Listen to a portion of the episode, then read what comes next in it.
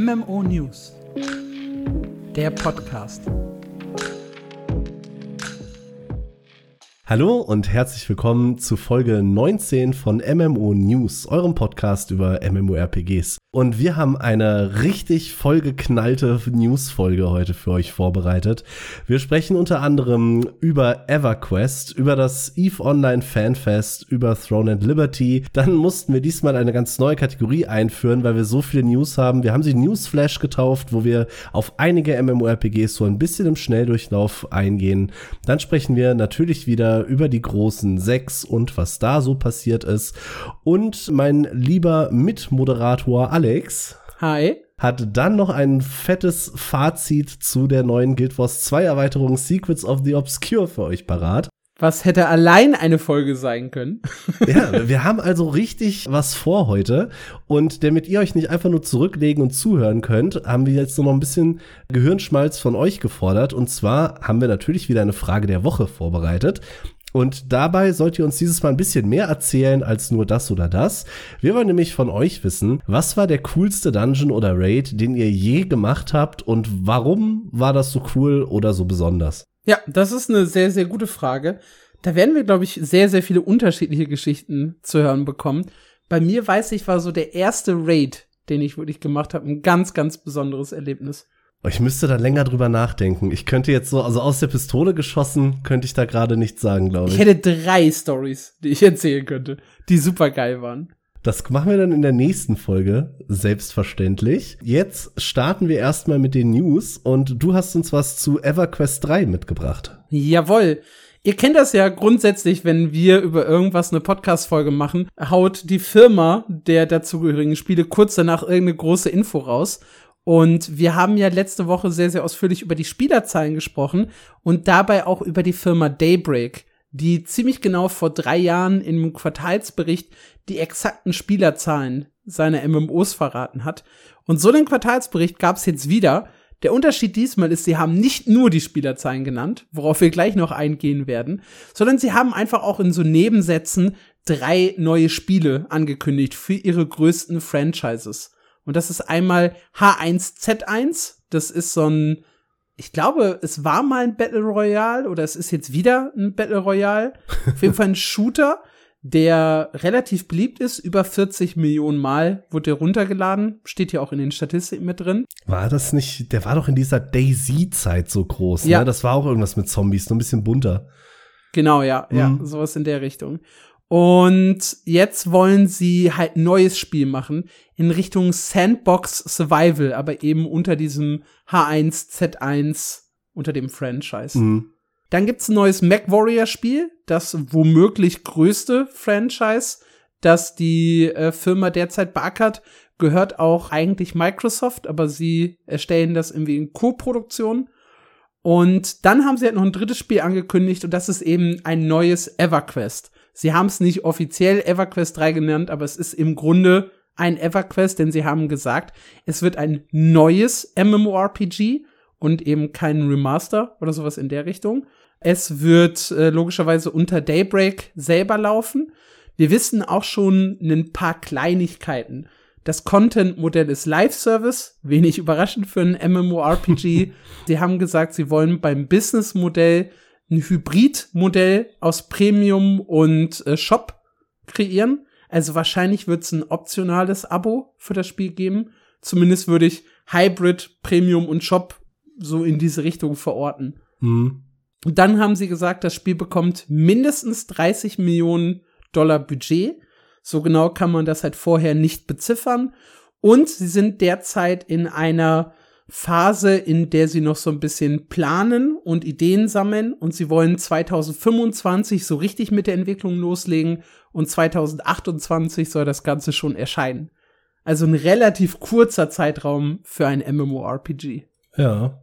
Und Das heißt eigentlich relativ, das ist ein total kurzer Zeitraum für das Spiel. Also, äh, what the fuck, das ist ein bisschen sehr, sehr hochgegriffenes Ziel, glaube ich. Also sie sagen selber, sie sind in der Ideation Phase, also in der Ideensammlung. Sie haben auch schon so ein bisschen durch die Blume gesagt, es wird nicht so aufwendig wie EverQuest Next. Da können wir gleich noch mal kurz drüber sprechen. Mhm. Aber im, äh, es wird im Grunde ein MMORPG, das die Spieler von EverQuest glücklich machen soll. Das auch so ein bisschen in die Hardcore-Schiene schlägt, nicht in die Casual-Schiene. Und wahrscheinlich werden sie es grafisch nicht so krass aufwendig machen. Das ist so mein erstes Gefühl, was ich sowohl bei der Budgetierung als auch bei dem Release-Zeitraum so sehe. Es klingt eher danach, man nimmt so ein bisschen die alte EverQuest 1 Formel und klatscht das halt in modernes Setting, in modernes Spiel, vielleicht ein bisschen besseres Kampfsystem und dann wird das schon die Leute, die gerne EverQuest 1 gespielt haben, glücklich machen. So zumindest klingt das Ganze. Das klingt spannend. Also wirklich groß und, und spannend und wieder furchtbar ambitioniert. Also würde da jetzt nicht Daybreak und EverQuest dran stehen, wäre ich jetzt mehr so, eh. Ja, also das, das, also erstmal der Zeitraum ist natürlich lächerlich gering. Drei Jahre. Wir können ja einfach mal aufzählen, was wir in letzter Zeit so für Spiele hatten. Wir hatten zum Beispiel Ashes of Creation, die 2017 den Kickstarter gestartet haben, gesagt haben, wir wollen 2019, 20 releasen und jetzt sind wir 2023 noch immer vor der Alpha 2, die ja, ja irgendwann demnächst mal starten soll, 2024 plus. Das heißt, da sind wir noch sehr, sehr weit weg von einem Release. Wir hatten den Crawfall, das hat 2014 die Geldsammlung gestartet, ist 2021, sieben Jahre später erschienen und wurde 2022 quasi schon wieder dicht gemacht. Also das war ein totaler Flop. Star Citizen seit 2013 in Entwicklung noch meilenweit weg von einem Release. Pantheon Rise of the Fallen seit 2014 äh, in der Entwicklung noch immer nicht in der Nähe von einem Release. Wir haben mein absolutes Lieblingsspiel Camelot Unchained. Ich glaube auch 2012 oder 13 Kickstarter gemacht, bis heute nicht erschienen. Also das ist ein ziemlich geringes Feld, diese drei Jahre. Plus ja. 30 Millionen klingt auf den ersten Blick nach ziemlich viel Geld, ist es aber gar nicht. Crowfall hatte am Ende, meine ich, ein Budget, wenn man Investoren und Crowdfunding zusammenrechnet, von, ich glaube, 65 Millionen Dollar. Boah.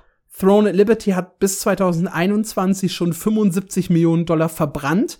Da sind wir noch gar nicht im Marketing und noch gar nicht im Release und in den letzten zwei Entwicklungsjahren drin. Wir befinden uns budgetmäßig so auf einem Niveau von Astelia. Da hat man gesagt, das waren, glaube ich, 35 Millionen, wenn ich mich nicht täusche. Und Bless Unleashed habe ich im Hinterkopf, waren 40 Millionen. Nur für Bless Unleashed, also die ganze Bless-Entwicklung halt rausgerechnet, ne? Also 30 Millionen sind jetzt auch nicht so richtig viel für das Genre. Ja, vor allem nicht, wenn du mit sowas, mit so einem großen Mar äh, Markennamen wie EverQuest an den Start gehst. Also irgendwie, ich finde das sehr, ich, mir fällt kein Wort ein. Einschüchternd ist falsch, aber wenn du EverQuest hörst, denkst du so, puh, hm, da muss ja eigentlich jetzt was richtig Dickes kommen. Ja, das ist, das ist das große Problem. Ich glaube, du darfst dieses Spiel eigentlich jetzt nicht mehr failen. Wir haben ja. ja EverQuest Next. Das war ja das ganz große Ding in den 2010er Jahren. Der eine oder andere von euch wird sich vielleicht noch erinnern. Das sollte das große Next-Gen-Spiel werden. Sie haben halt gesagt, wir wollen den Leuten unheimlich viel Freiheit bieten und gleichzeitig halt ein richtig geiles Endgame und die Spieler mit dazu holen, uns das Spiel quasi mitzuentwickeln. Also die Idee war ganz klar, wir geben euch einen Editor an die, an die Hand, der wurde später mit EverQuest Landmark ausgekoppelt und in diesem Editor könnt ihr die Welt so gestalten, wie ihr wollt, könnt ihr eigene Maps designen, könnt ihr eigene Dungeons designen. Wir geben euch quasi ein Entwickler-Tool Light an die Hand, wie das äh, zum Beispiel auch beim Modding sehr, sehr gerne gemacht wird.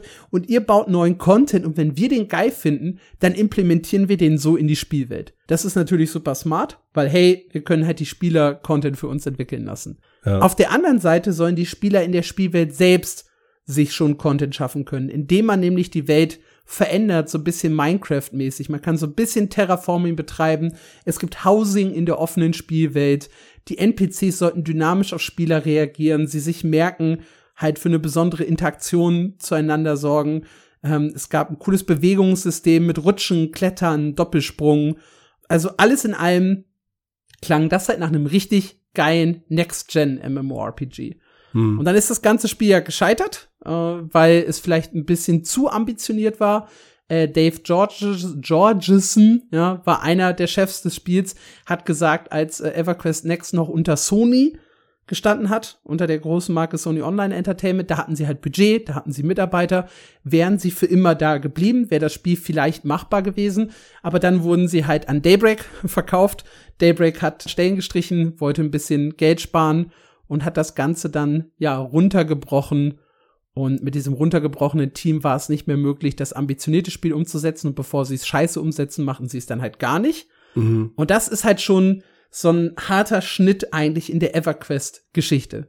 Und das nehmen die Leute auch immer noch so ein bisschen übel, dem, dem Franchise. Und wenn du dann jetzt ein nächstes EverQuest ankündigst und sagst, okay, EverQuest Next war halt scheiße ambitioniert, jetzt bauen wir euch halt ein Spiel, das eher wieder so ist wie EverQuest 1 und das auch die EverQuest 1 Community ansprechen soll und vielleicht noch ein paar neue von außen dazu holt. Und das verkacken sie dann auch dann Holla die Waldfee ist das ein richtig harter Markenschaden, ja. glaube ich. Ja, definitiv. Das muss jetzt sitzen. Das kann gar nicht anders. Das Verrückte ist ja, dass die Marke jetzt ja unheimlich gut funktioniert. Wo wir dann beim Thema Spielerzahlen sind.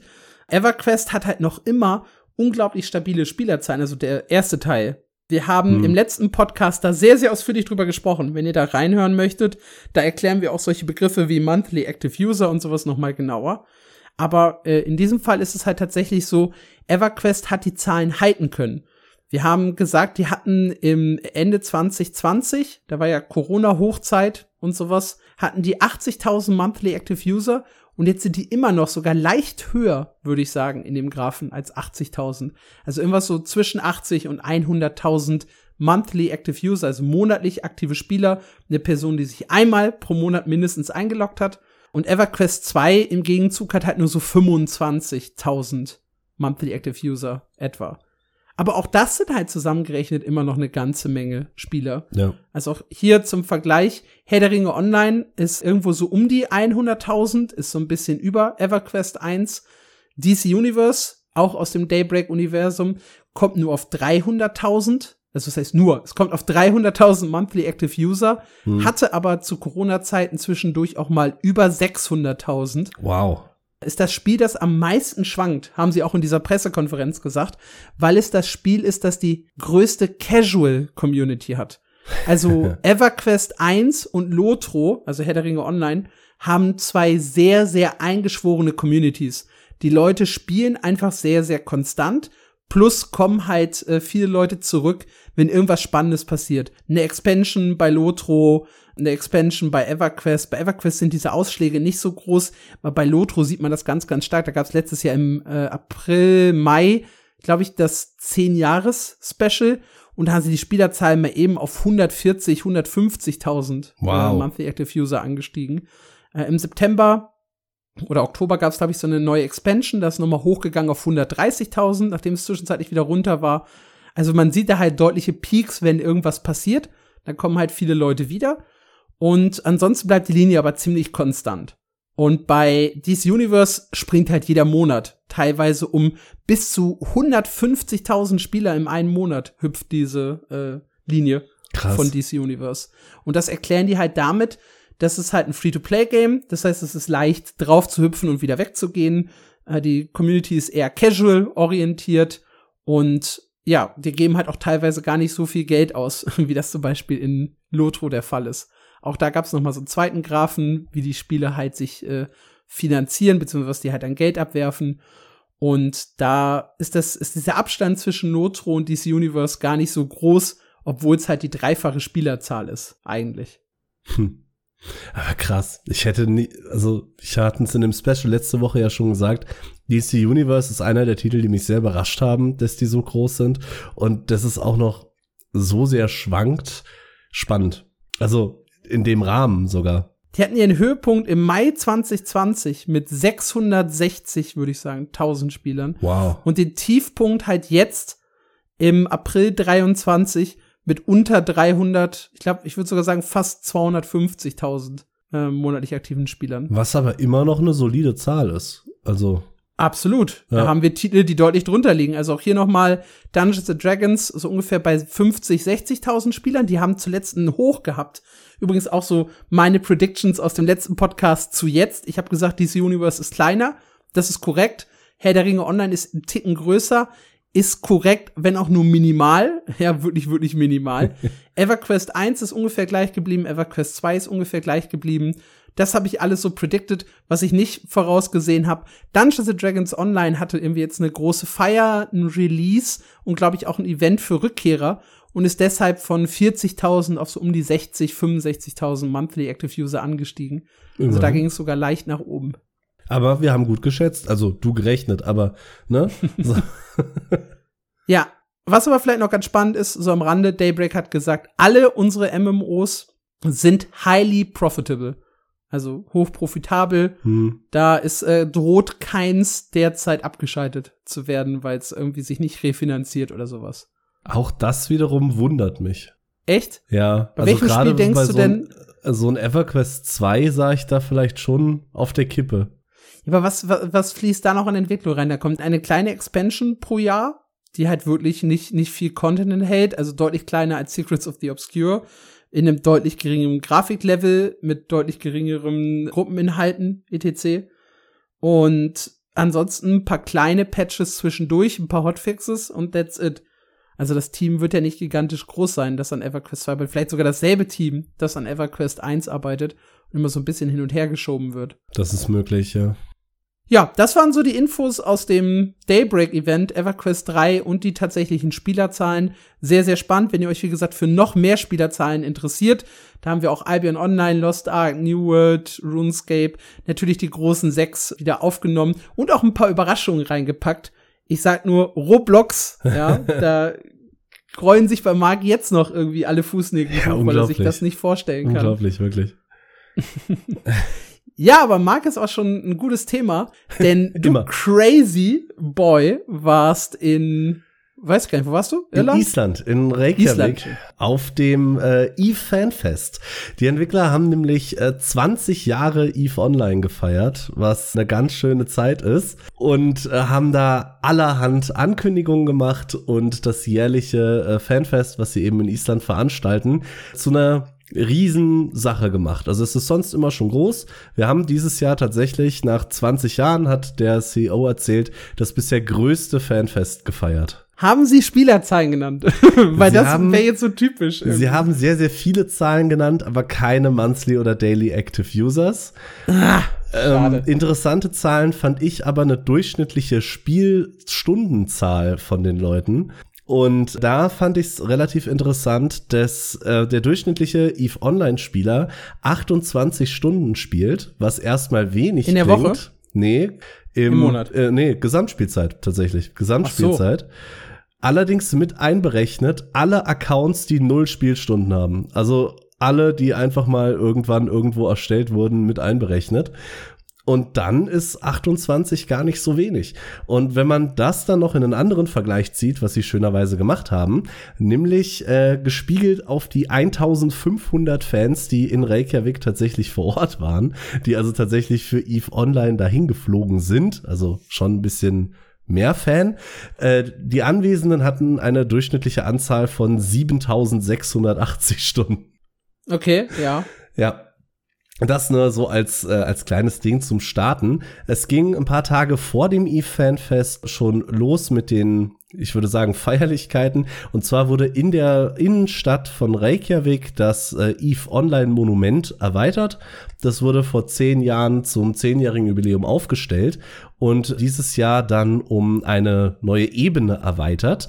Da stehen nämlich sehr klein eingraviert die Usernamen von allen EVE Online Charakteren drauf. Und von allen. Von allen. Das ist winzig.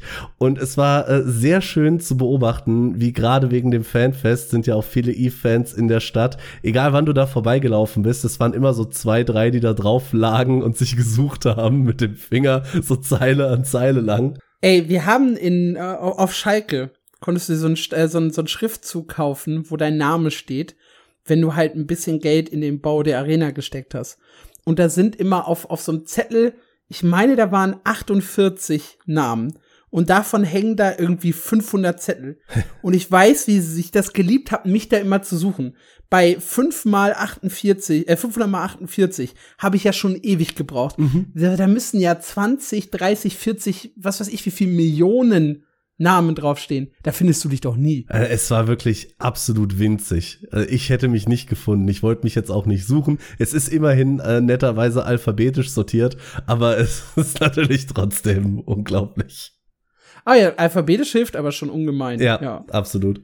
Du kannst theoretisch mich finden, weil ich habe einen Sputti. Ich habe äh, ich habe auch einen Eve-Account, aber ich wollte mich da dann tatsächlich nicht hinsetzen und meinen Namen suchen. aber wenn du mal in Reykjavik bist oder irgendjemand anders von euch, der kann seinen Namen an dem Monument suchen. Dann ging das Fanfest selber am Freitag los und für, äh, wurde von dem, was ich finde ziemlich cool ist, dem Präsidenten von Island selbst eröffnet. Der hat ein bisschen darüber gesprochen, wie toll CCP Games ist, was ich ganz süß fand. Und dann hat er eine isländische Saga vorgelesen und meinte vorher, dass, äh, da musste ich so grinsen, ja, das könnte jetzt ein bisschen länger werden. Ich beeil mich, aber who cares? No one interrupts the president. ja, hat er recht. Ja. Kommen wir zu den wirklich spannenden Sachen. Es wurde nämlich richtig viel angekündigt, was in Eve demnächst passiert und vor allem auch um Eve herum. Da gibt es einmal das Hauptstudio in Reykjavik. Die haben die Erweiterung Eve Online Havoc angekündigt. Die kommt schon am 14. November und bringt einen Fokus darauf, dass ihr endlich die Bösen sein könnt, weil die Leute wünschen sich das schon sehr lange, nämlich mit den Piratenfraktionen im Spiel zusammenzuspielen und mit Havoc wird es dann tatsächlich funktionieren. Ihr könnt euch der äh, Piratenfraktion anschließen in einem neuen System namens Sarsec und das schaltet dann eine ganze Menge neue Möglichkeiten für euch frei. Unter anderem fünf neue Schiffe. Eines davon ist der Angel Titan. Das sagt mir jetzt persönlich nichts, aber als dieser Name fiel, hat der Saal gebebt. Deswegen gebe ich das einfach mal weiter. Und Stark. es ist wohl ein äh, verflucht, verflucht starkes Schiff. Die Entwickler sagen, man braucht ungefähr drei bis vier Wochen, um eines zu bauen. Und dann wissen wir ja, dass die, wenn sie in Eve kaputt sind, dann auch tatsächlich kaputt sind. Also ganz viel neuer, äh, neues Frustpotenzial. Und äh, darauf fokussiert sich Havoc so ein bisschen. Denn wenn ihr euch mit den Piraten verbündet, dann könnt ihr in Schlachten zwischen zwei Allianzen einfach einfallen und gegen beide Seiten kämpfen. Und das ist äh, eine ziemlich witzige Geschichte. Also wenn zwei Allianzen in Eve gegeneinander kämpfen, entsteht äh, so ein System, das nennt sich Frontlines. Das heißt, man hat quasi eine Reihe von Systemen. Die einen gehören der einen Allianz, die anderen der anderen Allianz. Und da, wo die aufeinander prallen, hast du quasi das Kampfgebiet. Das sind die Frontlines. Und die Gebiete jeweils eins dahinter sind solche Kommandogebiete. Die sind auch noch mehr oder weniger betroffen. Wenn ich jetzt Piratenspieler bin und mich mit meinen Piratenfreunden organisiere, kann ich eine taktische Forward Base irgendwo in die Frontline pflanzen und verbreite dann dadurch, dass ich da bin und Scheiße anstelle, Corruption in dem Gebiet, die wiederum dazu führt, dass beide Allianzen geschwächt und Piraten gestärkt werden. Und dann beginnt so ein Race, wo die Piraten probieren, Corruption aufzubauen und die Allianzen probieren, äh, Suppression aufzubauen, um die Piraten dann entsprechend wieder rauszudrücken. Wohl bemerkt, während die beiden Allianzen immer noch gegeneinander kämpfen. Also diese Erweiterung wird für unglaublich viel Chaos sorgen. Und ich glaube, das könnte richtig viel Spaß machen. Ich liebe ja grundsätzlich drei Fraktionensysteme, wo dann halt sich wirklich noch so eine dritte Fraktion ja mit reinschmuggeln kann, um die eine Seite zu unterstützen oder die andere zu sabotieren oder in diesem Fall sogar beide zu sabotieren, ja. was sehr, sehr cool ist. Weil ich glaube halt, ne, man hat sonst so eine Situation, dass einfach die größere Fraktion oft gewinnt. Also mhm. die, die halt jetzt in diesem Fall mehr Manpower, mehr Schiffspower stellen kann. Und wenn dann halt so eine dritte Fraktion mitmischt und dann vielleicht die erste so ein bisschen mehr kitzelt, die eh schon zu stark ist, dann kann sich halt plötzlich mal das äh, Kampfgewicht so ein bisschen verschieben, was ich sehr, sehr liebe. Ich ziehe da immer wieder gerne den Guild Wars 1 Vergleich ran. Wenn man in der Halle der Helden im PvP ganz am Ende die Halle gewinnen will, dann treffen immer drei Gruppen aufeinander. Und meistens ist es so, dass sich Gruppe 1 und 2 bekämpfen und Gruppe 3 sich dann halt so ein bisschen entscheiden kann, wem schließe ich mich an oder versuche ich dann hinten als lachender Dritter noch zu gewinnen oder so.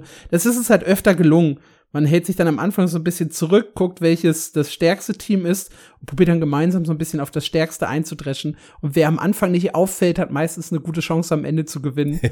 und das mag ich halt einfach und ich glaube, das tut Eve dann vielleicht auch ganz gut. Ich meine, ich war nie in diesen großen Schlachten drin, aber ich mag einfach eine dritte Fraktion. Ich finde das System auch total genial. Unterstützt wird das dann noch von so ein bisschen äh, Quality of Life Features, die ebenfalls mit dem Update ins Spiel kommen. Da geht's äh, hauptsächlich um Corporate Projects, also Corporations sind ja die Gilden in EVE Online. Da gibt es jetzt die Rolle des Project Managers und Leiter etc. können das natürlich auch. Die können dann innerhalb von der Gilde Projects anlegen, die völlig frei definieren und äh, dafür eine Bezahlung angeben, die dann einfach automatisch von der Gildenkasse bezahlt wird an denjenigen, der es erledigt. Das geht von einfachen Sachen wie wir brauchen jetzt sieben von diesen Schiffen und jedes Schiff bezahlt dann automatisch so und so viel und dann können mhm. sich die Leute da eben beteiligen. Geht runter bis ins Detail, äh, wenn du wirklich Hass auf jemanden hast, geht das im Level so tief, dass du sagen kannst, richte so und so viel Schaden auf Spieler Y mit dem und dem Schiff an. Also okay, das ist krass. Das ist auf jeden Fall sehr, sehr interessant. Auch hier wieder, ne? Sich keinen Namen machen, sonst kriegt man sehr, sehr schnell auf den Deckel. Ja.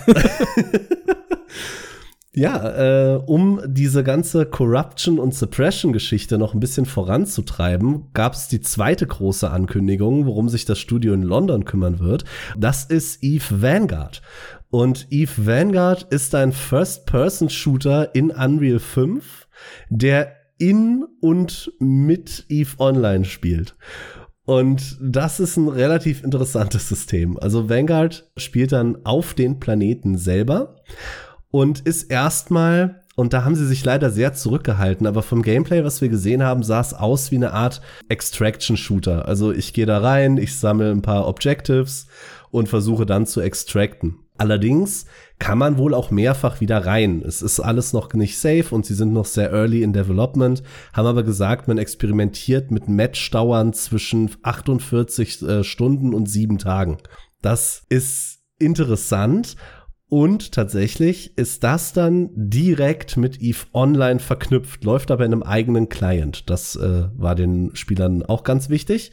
Das heißt, ich kann quasi in Eve Online in meinem Raumschiff ein Corporate Project anlegen und sagen, auf diesem Planeten brauche ich bitte 200 Iron und eine Startbasis und dann kriegen die Truppen in Vanguard wiederum diese Aufgabe, deployen auf dem Planeten und schießen sich da dann die Köpfe ein in einem First-Person-Shooter. Das klingt witzig und gleichzeitig so, als würde es überhaupt nicht funktionieren. ja, ich bin auch äh, sehr gespannt. Mal ist der vierte Anlauf von Eve ist, einen Shooter zu machen.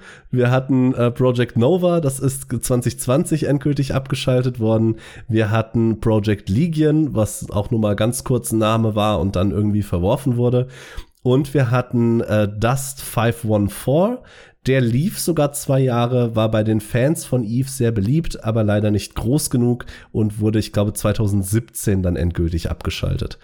Also ich meine, das ist ein kluger Schachzug zu sagen, okay, wir machen keinen Standalone-Shooter oder halt schon einen Standalone-Shooter, mhm. verknüpfen das Ganze aber mit Eve, weil wir halt dadurch natürlich die Eve-Fanbase so ein bisschen rüberziehen in das neue Spiel, neue Shooter-Leute anlocken. Und wenn die Shooter-Leute dann halt das volle Potenzial ausschöpfen wollen, weil du wirst wahrscheinlich Belohnungen dann irgendwie mit rüber in EVE Online bekommen. Genau, richtig. Und dann fangen diese Shooter-Spieler vielleicht noch mal irgendwann an, EVE zu spielen.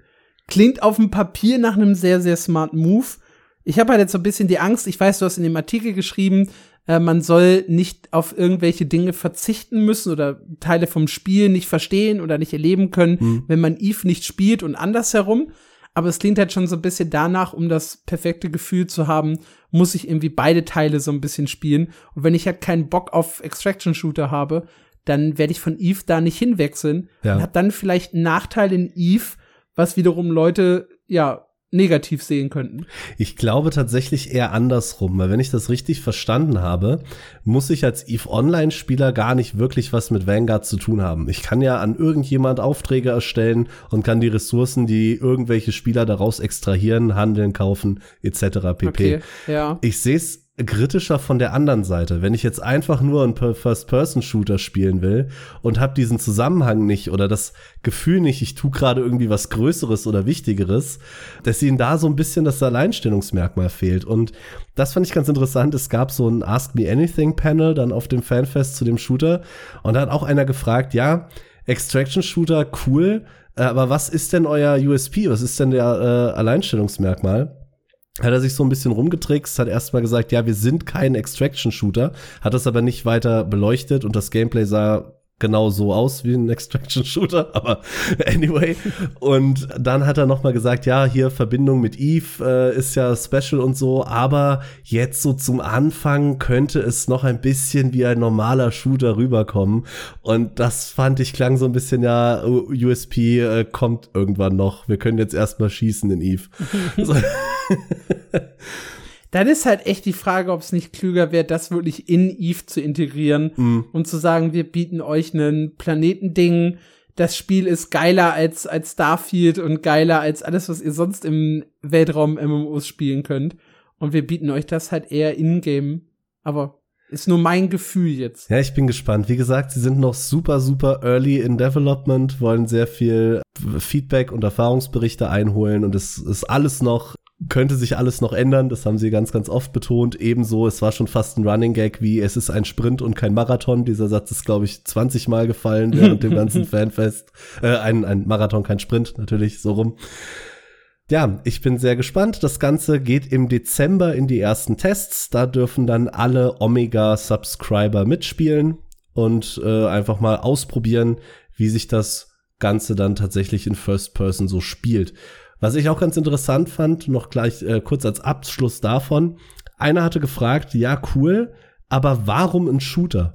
Und da haben sie eine sehr interessante Statistik rausgegraben und sie haben gesagt, 43 Prozent unserer Spieler spielen, während sie Sachen machen wie Mining in EVE Online nebenher einen Shooter und Alt-Tabben immer hin und her. Und dann haben sie sich gesagt, gut, den Shooter können wir auch selber machen. Und das finde ich eigentlich ganz cool. Ich frage mich, woher sie die Statistik haben, ja. aber sehr, sehr witzig, ja. Genau. Ich kenne das ja von dir, Splitgate und einer New World Warteschlange. Ja, das war auch aber das erste und einzige Mal, dass ich das tatsächlich gemacht habe. Ja, dann gab es noch zwei kleinere Ankündigungen. Das eine ist das Projekt von äh, CCP Shanghai. Das sind die, die auch schon Eve Echoes gemacht haben, also die Mobile-Adaption. Die machen noch ein Mobile-Spiel. Das Ganze nennt sich Eve Galaxy Conquest und wird ein 4X Strategy Game. Es äh, soll irgendwann noch für PC kommen, da haben sie sich aber nicht weiter drauf eingelassen, nur dass das mal der Plan ist. Starten tut es in einen Soft Launch später dieses Jahr auf iOS, äh, iOS und Android. Da kann man jetzt von halten, was man will. Ich meine, die meisten Leute, die wirklich vor Ort waren, haben jetzt nicht so viel von Mobile-Spielen gehalten. Das Spiel an mhm. sich sah aber ganz okay aus. Eve Echoes war für mich auch eine Riesenenttäuschung ich hatte total Bock darauf, das zu spielen, weil ich bin ja nie in Eve reingekommen und habe dann immer gesagt, ja, dann versuchst du es mit der Mobile-Version. A, starten da alle von null und B, kannst du halt eher mal so, ne, das war auch die Zeit, wo Kind kurz vor der Geburt, glaube ich, war. Und habe ich immer gesagt, ja, wenn du dein Kind irgendwie in Schlaf wiegst und so, kannst du es nebenbei spielen. Ich habe elf Stunden reingespielt. Ich bin überhaupt nicht warm geworden. Es ist auch pay-to-winniger als Eve Online. Und irgendwann war ich komplett raus. Sehr, sehr schade, weil ich glaube, Eve Echoes hätte das Potenzial gehabt, so eine Mobile-Version zu Eve, vielleicht auch wirklich Crossplay und allem drum ja. und dran, wie es bei Albion und RuneScape der Fall ist. Dann wäre das, glaube ich, ein sehr, sehr solides Game geworden. So hat's mich leider gar nicht geca gecatcht und ist auch sehr, sehr schlecht bewertet ja. im Play Store und auf iOS. Also ich dachte halt wirklich, das wird ein Riesending. Es steht auch noch in meiner Liste der besten Mobile MMORPGs drin, aber eher aus Mangel an Alternativen.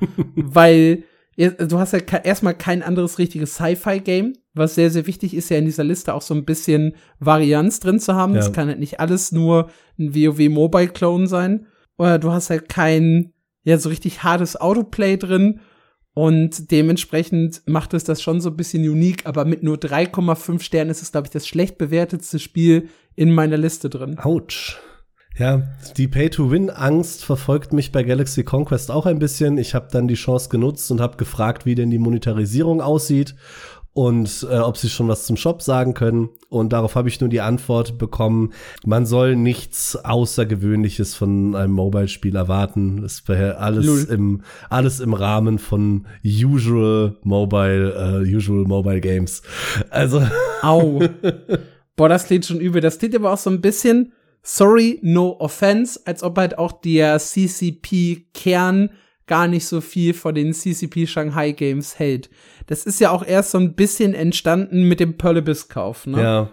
Die, diese, diese Fraktion und so ein bisschen mehr Fokus auf Mobile und so. Und vielleicht ist das halt wirklich so bei der CCP Spitze, okay, wir gehören halt zu Pearl Abyss, die wollen das, die nutzen halt quasi unsere Lizenz für ein eigenes Studio in Shanghai. Ist okay, steht Eve drauf, aber ist halt nichts, wohinter wir jetzt selber krass stehen. Ja. Und das passt so ein bisschen zu der Antwort, die du bekommen hast. Das hat man bei den Ankündigungen sehr gemerkt. Man, normalerweise haben sie bei den Ankündigungen immer Pausen zum Klatschen gelassen und hinter dem Mobile Game kam sofort das nächste rausgeschossen.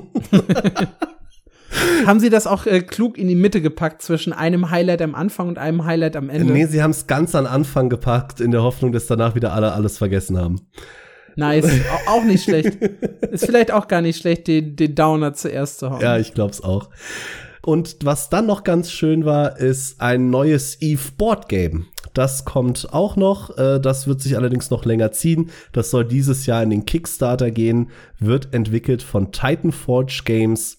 Die haben zum Beispiel schon Warhammer Brettspiele gemacht, also auch keine ganz unbekannten Menschen. Ich hab's kurz gesehen, kam nicht dazu, das anzuspielen. Sieht ganz süß aus, soll 120 Euro kosten, was für ein großes Brettspiel, ich glaube, sogar relativ in Ordnung ist. Ja, das war das Fanfest. Also im Prinzip vier neue Spiele.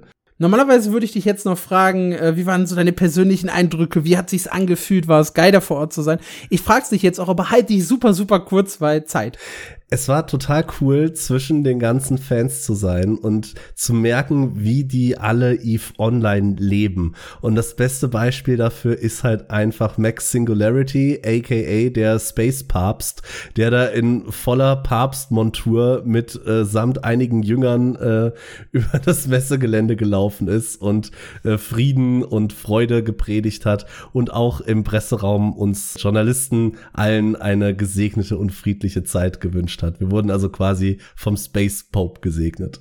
das habe ich ja damals auch bei RuneScape gemerkt, bei dem Runefest da vor Ort. Da durfte ich ja 2019 sein.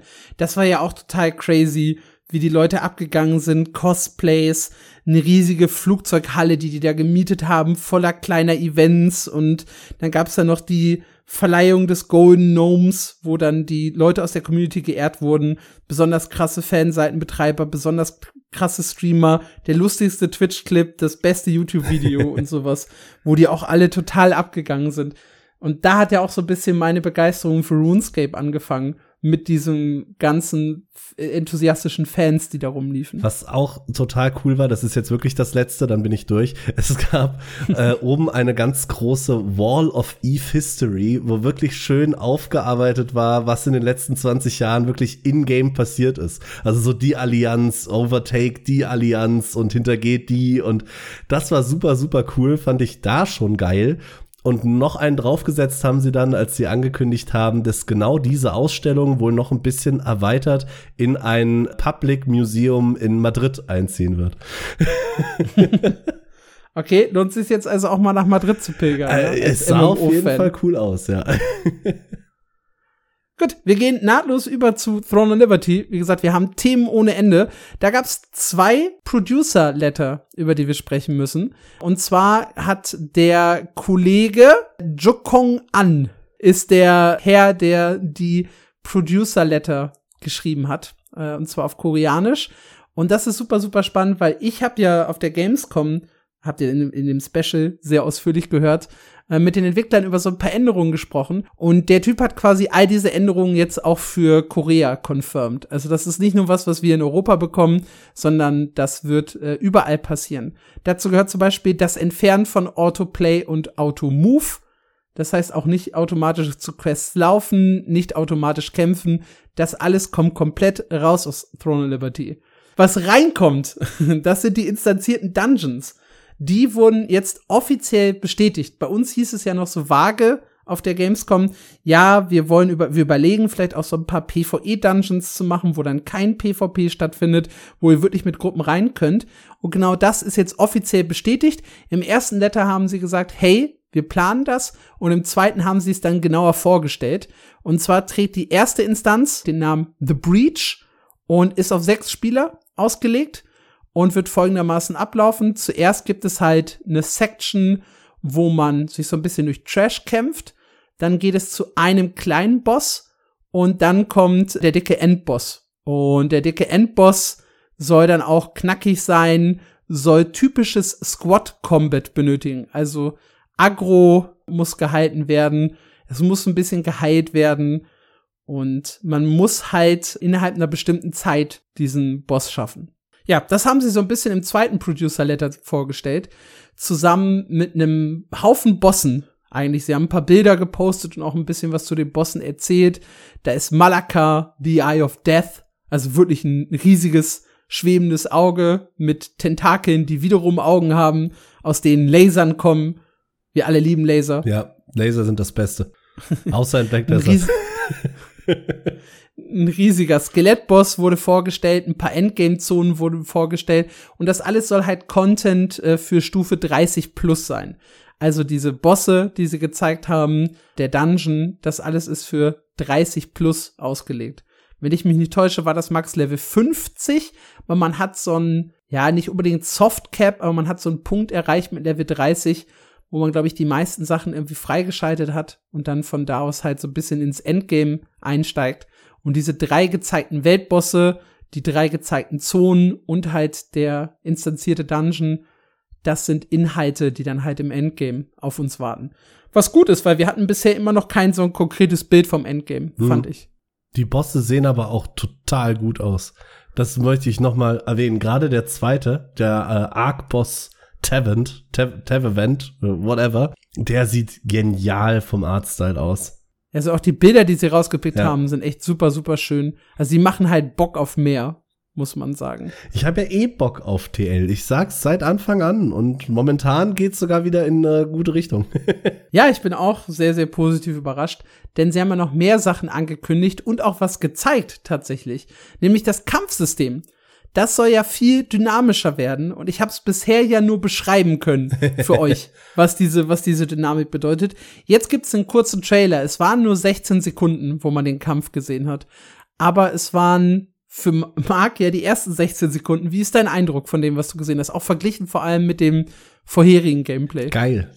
Also, ich, man kann das auf ein Wort tatsächlich runterbrechen. Nee, es sieht super viel schöner, schneller, responsiver. Sagt man das auf Deutsch? Responsiver? Ja. ja. Sagt man. sieht einfach besser aus. Und nicht nur so ein bisschen, ja, okay, die finden unser Kampfsystem scheiße, wir schrauben mal hier und da, sondern wirklich gut und ganz anders. Ja, sie haben halt mehrere Fähigkeiten gezeigt, wo sie wirklich laufen können. Dann mehrere Fähigkeiten, wo du halt wirklich dasht von einem Punkt zum anderen. Sie zeigen ganz viel, dass du dich halt bewegen kannst, während du die Fähigkeiten einsetzt. Sie haben ein bisschen an den Animationen geschraubt. Oh, das ist sieht auf jeden Fall deutlich runder und deutlich schöner aus. Ist jetzt noch kein äh, Action-Kampfsystem auf dem Niveau von Black Desert. Soll es ja auch gar nicht, weil es ist ja Tap-Targeting. Also alles fein, Tap-Targeting wird beibehalten, aber es ist halt ein dynamisches Tap-Targeting, so ein bisschen wie in Guild Wars 2. Und Guild Wars 2 ist ja mein persönliches Lieblingskampfsystem, äh, was, finde ich, diesen Hybrid-Effekt sehr, sehr gut hinbekommt. Zwischen, ich kann halt mit Nahkampffähigkeiten zielen und auch mehrere Ziele treffen. Ich kann äh, mit dem Bogen auch durch mehrere Ziele durchpiercen, wenn ich das geskillt habe. Ich kann halt AOE-Flächen selber platzieren und habe halt überall Dodge Rolls und sowas mit dabei. Das ist halt für mich High-Peak-Kampfsystem und in die Richtung geht jetzt halt Throne of Liberty. Ich bin Fan davon. Ich glaube, das war die richtige Entscheidung. Auch da, wenn sie deswegen tatsächlich nochmal verschoben haben, wissen wir ja nicht, ob es jetzt nur deswegen war. Aber sieht gut aus. Ja, doch, sie haben gesagt, der Hauptgrund ist das Kampfsystem, an dem sie halt schrauben ja. wollen. Und ich glaube, das hat sich gelohnt. Dann machen sie noch was Interessantes, und zwar entfernen sie die Kollision zwischen Charakteren in der offenen Welt. Das heißt, man konnte sehr, sehr stark Buddy blocken in der offenen Welt. Also sowohl Mobs halt so ein bisschen wegblocken, als auch andere Spieler. Und das nehmen sie raus, damit man ein bisschen dynamischer ist. Allerdings in Konfliktzonen, also wenn es halt zu größeren PvP-Schlachten sowohl in den Gebieten geht, als auch wenn es ums PvP, um zum Beispiel Burgenkämpfe geht, da ist die Kollision wieder aktiv, um diesen taktischen Aspekt vom Wegblocken anderer Spieler beizubehalten. Ich glaube, das kann anfangs für neue Spieler ein bisschen verwirrend sein, ich finde es aber eine spannende Entscheidung, das so zu lösen. Ich sehe halt, dass sich fünf Leute einfach um einen rumstellen und äh, ja, blöd für dich. Das ist ja tatsächlich ein taktisches Element, mm. das man nie unterschätzen sollte. Und das war zum Beispiel in Guild Wars 1, ich bringe es jetzt wieder als Beispiel, da war es ja beim Relic Run auch so, dass wir jemanden hingestellt haben, der bewusst versucht hat, die Leute so ein bisschen zu blocken und zur Seite zu schieben, damit die ihre Reliquie nicht so schnell auf den Altar bringen können. Also ein wichtiges Element, finde ich. Und ich finde es auch gut, dass das im PvP aktiv bleibt. Ich finde es so verwirrend, dass sie es halt im PvE deaktivieren. Ja, weil irgendwo musst du dich ja dran gewöhnen. Also wenn du dann genau, als richtig. Neuling irgendwo einfach mal ins PvP guckst und plötzlich kommt der Krieger und rammt dich einfach weg, bist du da so, what the, what the fuck? Was ist gerade passiert? Aber du hast völlig recht, die taktische Komponente davon ist cool, wenn sie nicht so total bescheuert aussehen. Weil ich denke gerade an Unit Collisions in vielen Spielen und meistens sieht das irgendwie verbackt aus oder flackert oder man schiebt ja, sich ja. da irgendwo durch. Du weißt genau, was ich meine. Wenn das eine taktische Komponente sein soll, müssen sie, glaube ich, auch in den Griff kriegen, dass das ordentlich funktioniert. Ja, du wirst wahrscheinlich so ein bisschen an dem Charakter entlangrutschen. Ja. Das ist, glaube ich, so typisch. Ganz spannend auch, sie bearbeiten die Stats so dass es nicht ein bestimmtes Attribut für eine bestimmte Waffe benötigt. Es heißt, es wird zwar immer noch Attribute geben, wie zum Beispiel Schaden, Rüstung, etc., aber es wird kein spezifisches Attribut, wie jetzt zum Beispiel in New World, Stärke für die eine Waffe, Fokus für die andere Waffe, äh, Intelligenz für die nächste Waffe und so weiter geben, weil sie wollen, dass man mehr Waffenkombinationen miteinander verwendet. Und das, ja, bricht halt so ein bisschen wenn jede Waffe oder wenn bestimmte Waffentypen an ein bestimmtes Attribut gekoppelt sind. Ja. Das heißt, es gibt jetzt quasi nur noch Damage als, als äh, ja, Attribut. Und das könnte solche Experimentiermuffel wie mich so ein bisschen aus der Reserve holen. Weil meistens New World auch, ich hätte gerne viel mehr Waffen ausprobiert, aber ich hatte dann keine Lust, so viel umzuscalen. Also habe ich nur die Waffen ausprobiert, die halt mit Geschick scalen.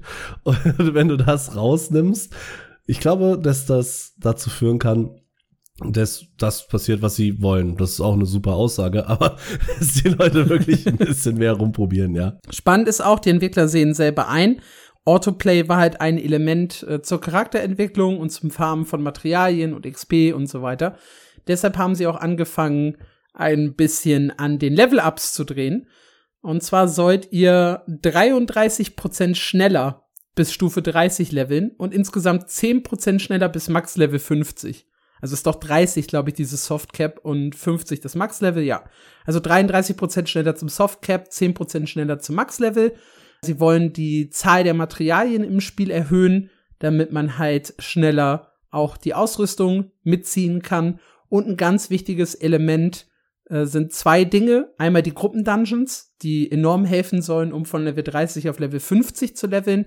Und sie wollen neue Non-Hunting-Missionen einführen sowie neue Ziele auf der Karte für die Erkundung, um damit A für mehr Abwechslung zu sorgen und B mehr Elemente reinzubringen, die Erfahrungspunkte geben.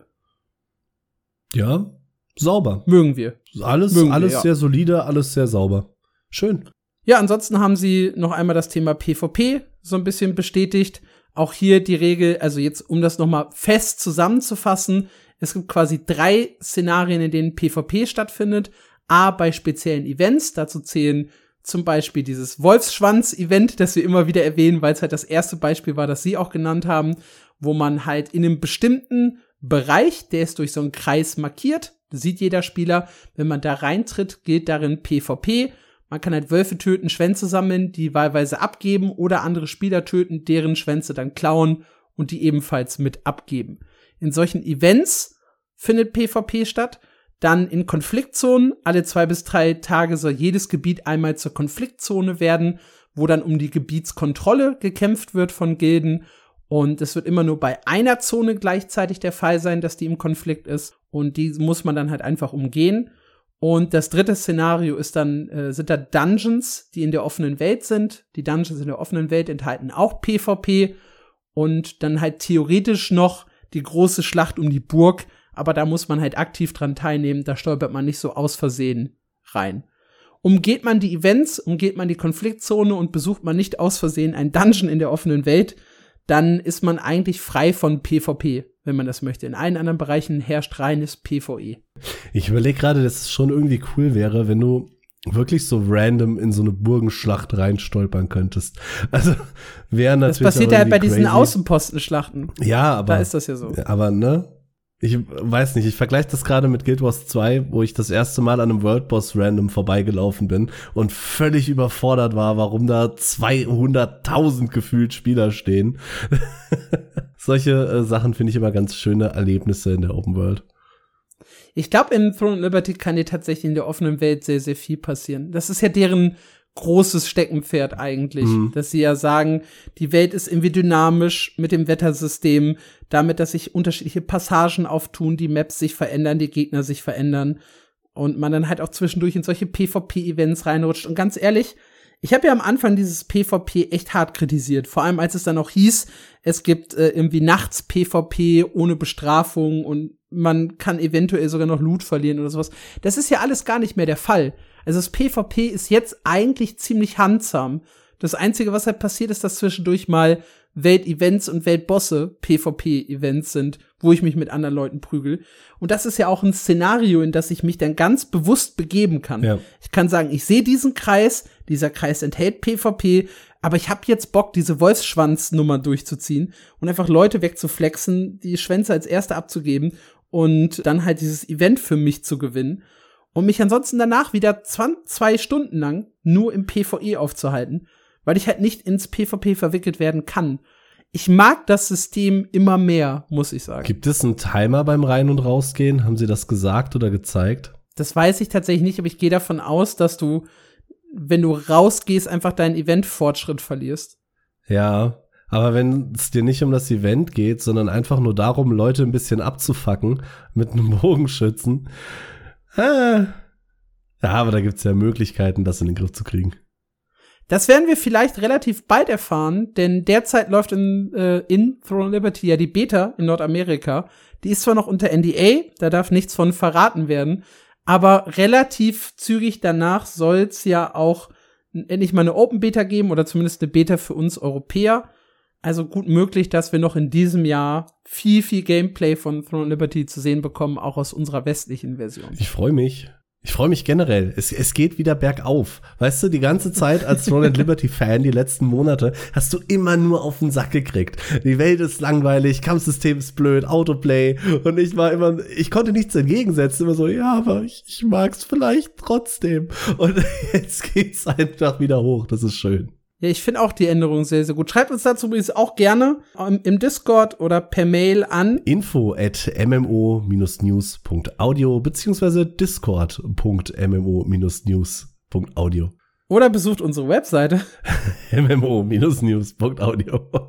Und dort könnt ihr äh, auch kommentieren unsere News zu den jeweiligen Podcasts und einfach gerne mal reinschreiben, was ihr von Throne Liberty und von der Entwicklung haltet.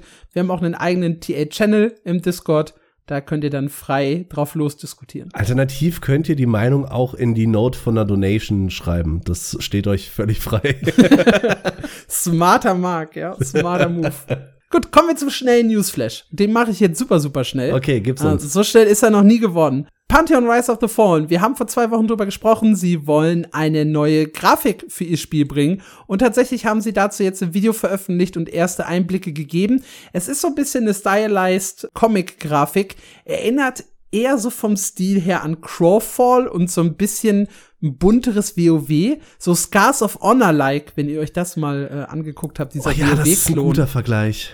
Ja, ich weiß. Ja. Ich bin, ich bin sehr, sehr gut darin, Vergleiche zu ziehen, weil ich einfach unheimlich viele Spiele gesehen habe.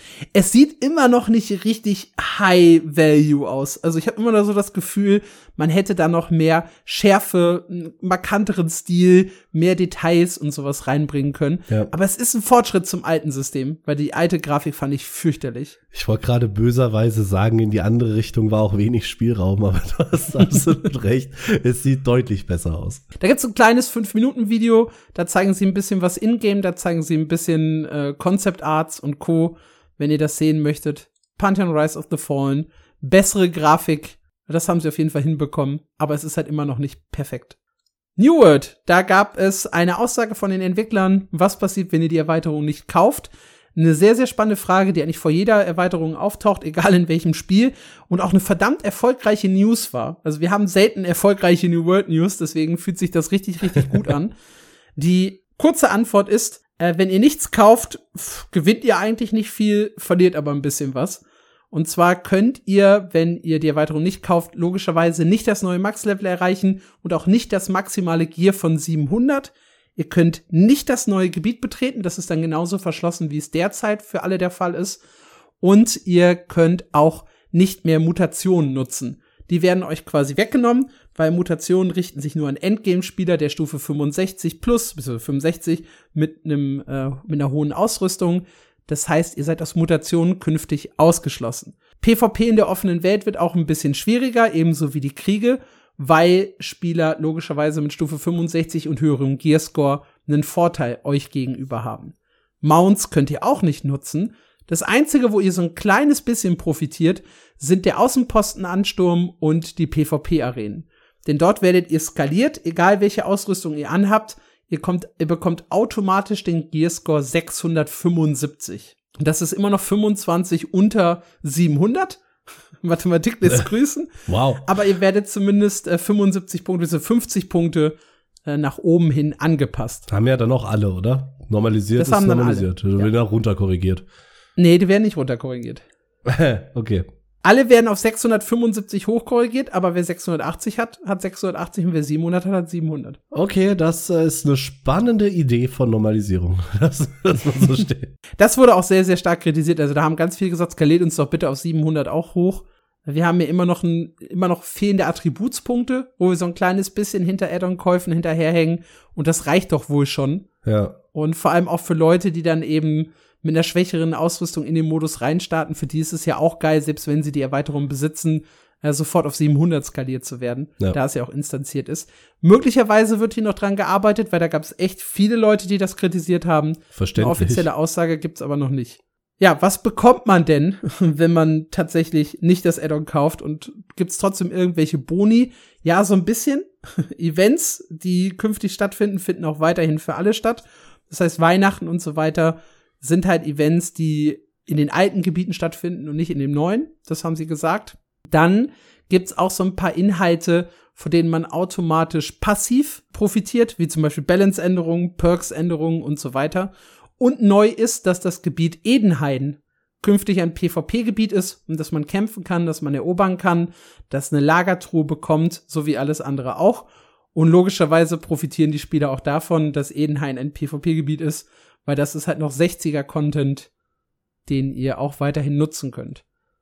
Nichtsdestotrotz ist es halt ein, ein herber Rückschlag, logischerweise für die Nicht-Add-on-Käufer. Es gab auch Leute, die dann gefragt haben, hey, ist das nicht Pay to Win? Und im Q&A hieß es, nee, du, wir sehen das eher als Pay to Continue the Game, wie halt bei so einem Arcade-Automaten.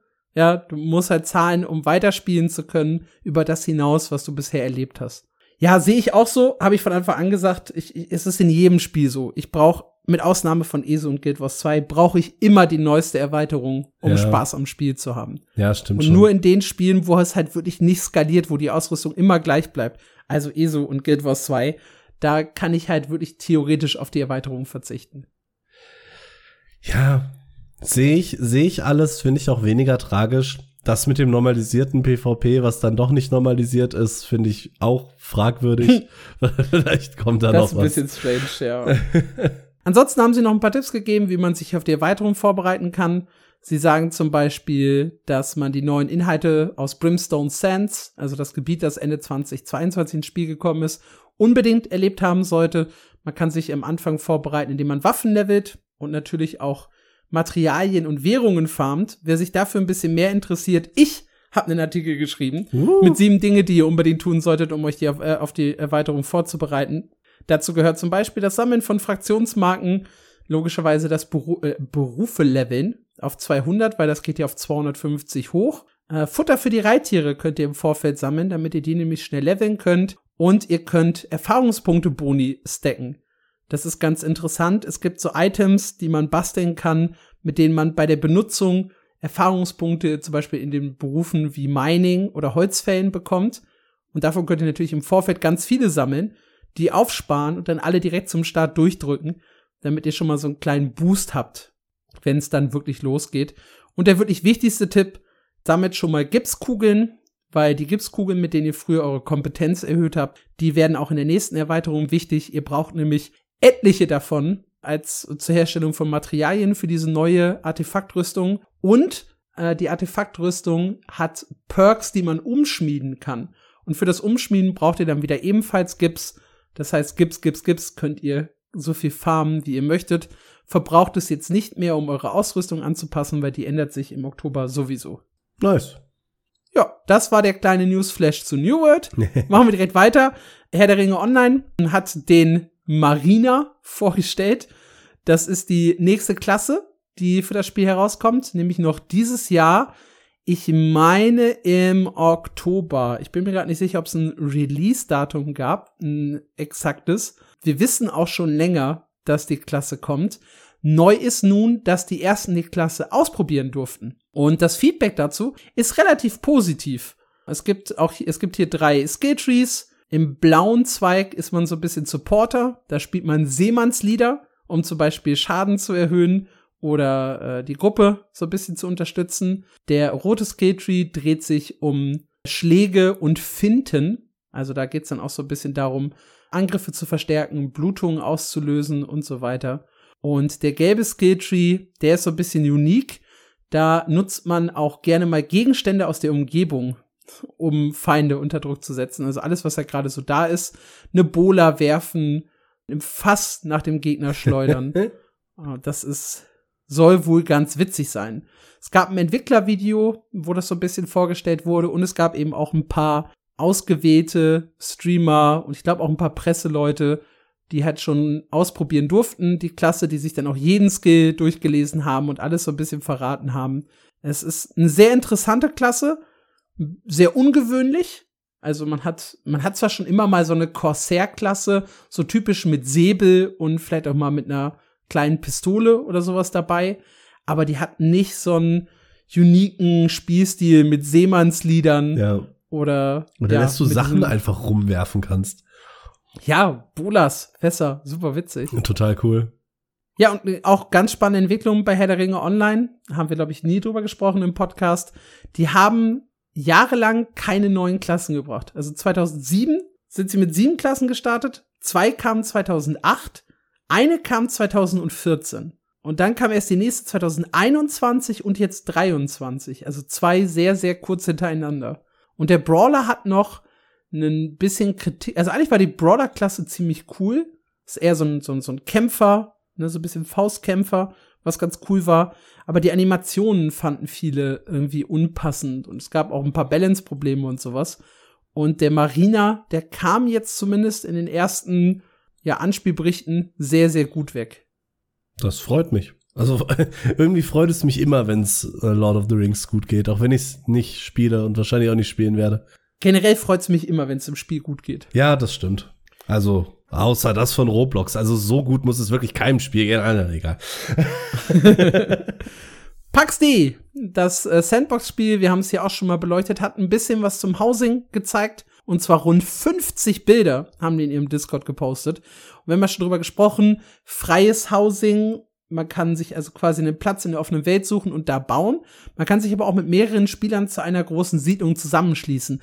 Und die haben Gebäude gezeigt. Meine Güte, da ist so eine riesige Taverne die oben noch eine Galerie hat, riesig hoch, mit einer Bar, mit mehreren Tischen, wo man sitzen kann, einer kleinen Treppe, einer großen Treppe nach oben, mehreren Ebenen, viele Fenster, überall hängen Geweihe an den Wänden, schöne, schicke Beleuchtung mit Fackeln.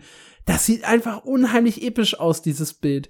Dann ein Bild, wo einfach die Leute Fachwerkhäuser in Reihe gezimmert haben. Einer hat sich so einen kleinen, ja leicht asiatisch angehauchten Tempel gebaut. Da gibt's ein Bild, wo sie eine riesige Stadtmauer um ihre Siedlung gezogen haben. Und einer, der sich so eine kleine Villa direkt neben den Wasserfall gebaut hat. Diese ganzen Bilder sehen einfach unheimlich geil aus und ja, es klingt so, als wäre das ein richtig, richtig gutes Housing-System, das da kommt. Krass. Aber wenn ich es von einem Spiel erwartet hätte, dann irgendwie von PAX.de. Die haben da ja so viel Wert drauf gelegt, auf dieses Spielerbauen Sachen selber und auf Details. Ja. Also Heranzoomen Wahnsinn. auf Pilze und Rüstung. Ich liebe es. Wirklich, ja, mehr wirklich dazu erfahrt ihr, ich habe keine Ahnung in welcher Folge. das ist schon das ist schon eine Weile her, dass wir über PAX.de gesprochen haben. Wir machen da irgendwann auch noch mal ein Special zu, weil auch noch diesen Herbst soll es eine spielbare Version geben. Und wenn die draußen ist und wenn man da halt ein paar mehr Einblicke bekommt, dann werden wir uns auch noch mal intensiver mit PAX.de beschäftigen. Ich freue mich drauf. Das ist so ein Spiel, wo ich gar nicht so viel drüber weiß und auch noch nicht so richtig sicher bin, ob ich mich drauf freue oder nicht. Es ist halt für echt viele Sandbox-Fans so eine richtige Hoffnung. Ja. Vom Kampfsystem halt so ein bisschen New World-like, äh, mit PvE, schweren PvE-Inhalten, ein bisschen PvP auch im Endgame. Ja, wie gesagt, Details werden wir sicherlich noch mal besprechen. Yay. Äh, PAX.de kommt auf Steam, ebenso wie Fractured, und das nun wieder, Wieder. zurück ist. Wieder.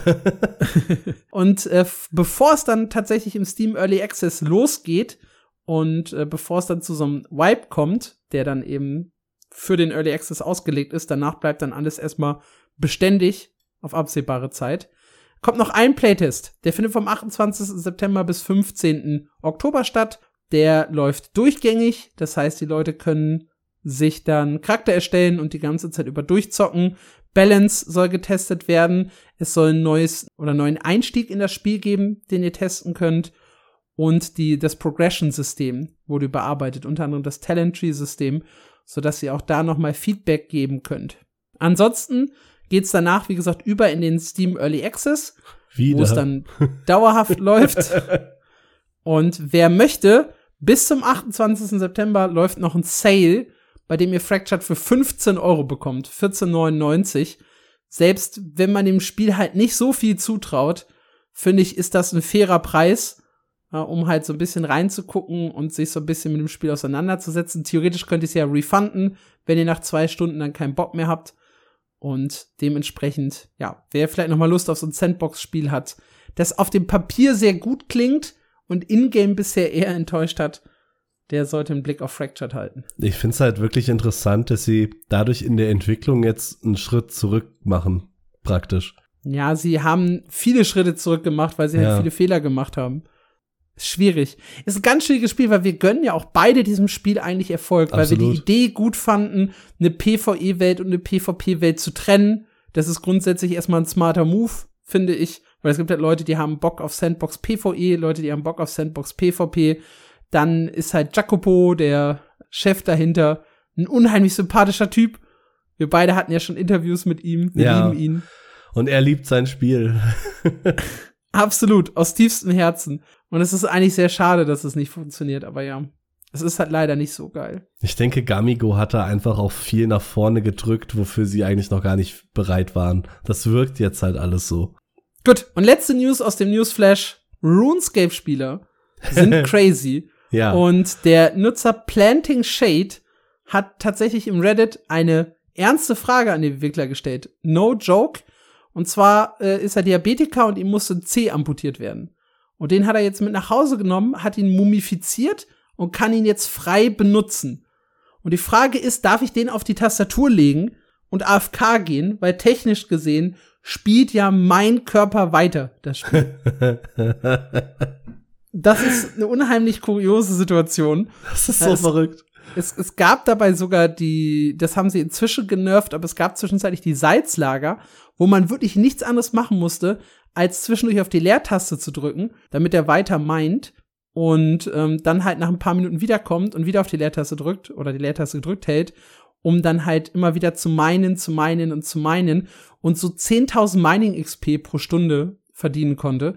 Nach sechs Stunden wird man zwar wegen Inaktivität aus dem Spiel gekickt, aber diese sechs Stunden, also 60.000 Mining XP, kann man halt theoretisch, konnte man theoretisch AFK farmen.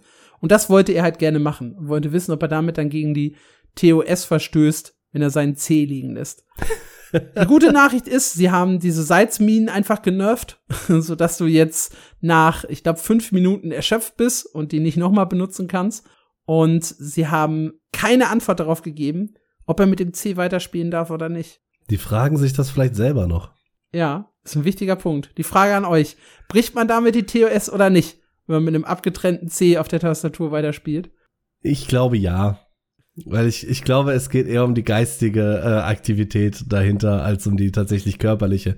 Ich will eigentlich dagegen sein. Also ich finde diese, ich finde das so kurios, wenn jemand halt wirklich einen Körperteil verliert, dann soll der auch einen Benefit davon haben. Und deswegen finde ich das vollkommen okay, dass er mit seinem C weiterspielt. Das einzige Problem an der ganzen Sache ist halt, du wirst zu 100% gebannt werden für die Aktion.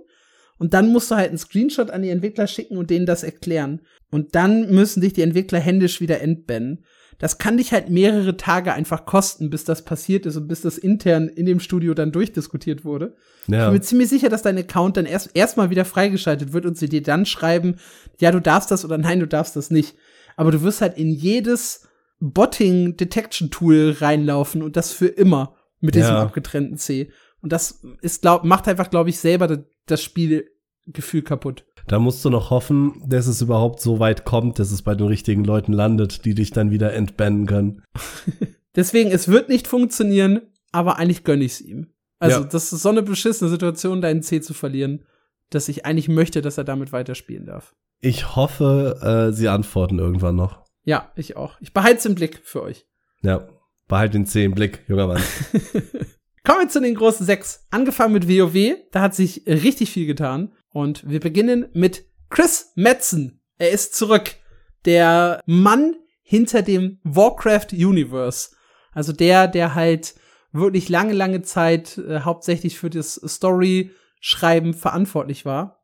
Ist jetzt wieder bei Blizzard, bis er ist schon länger bei Blizzard.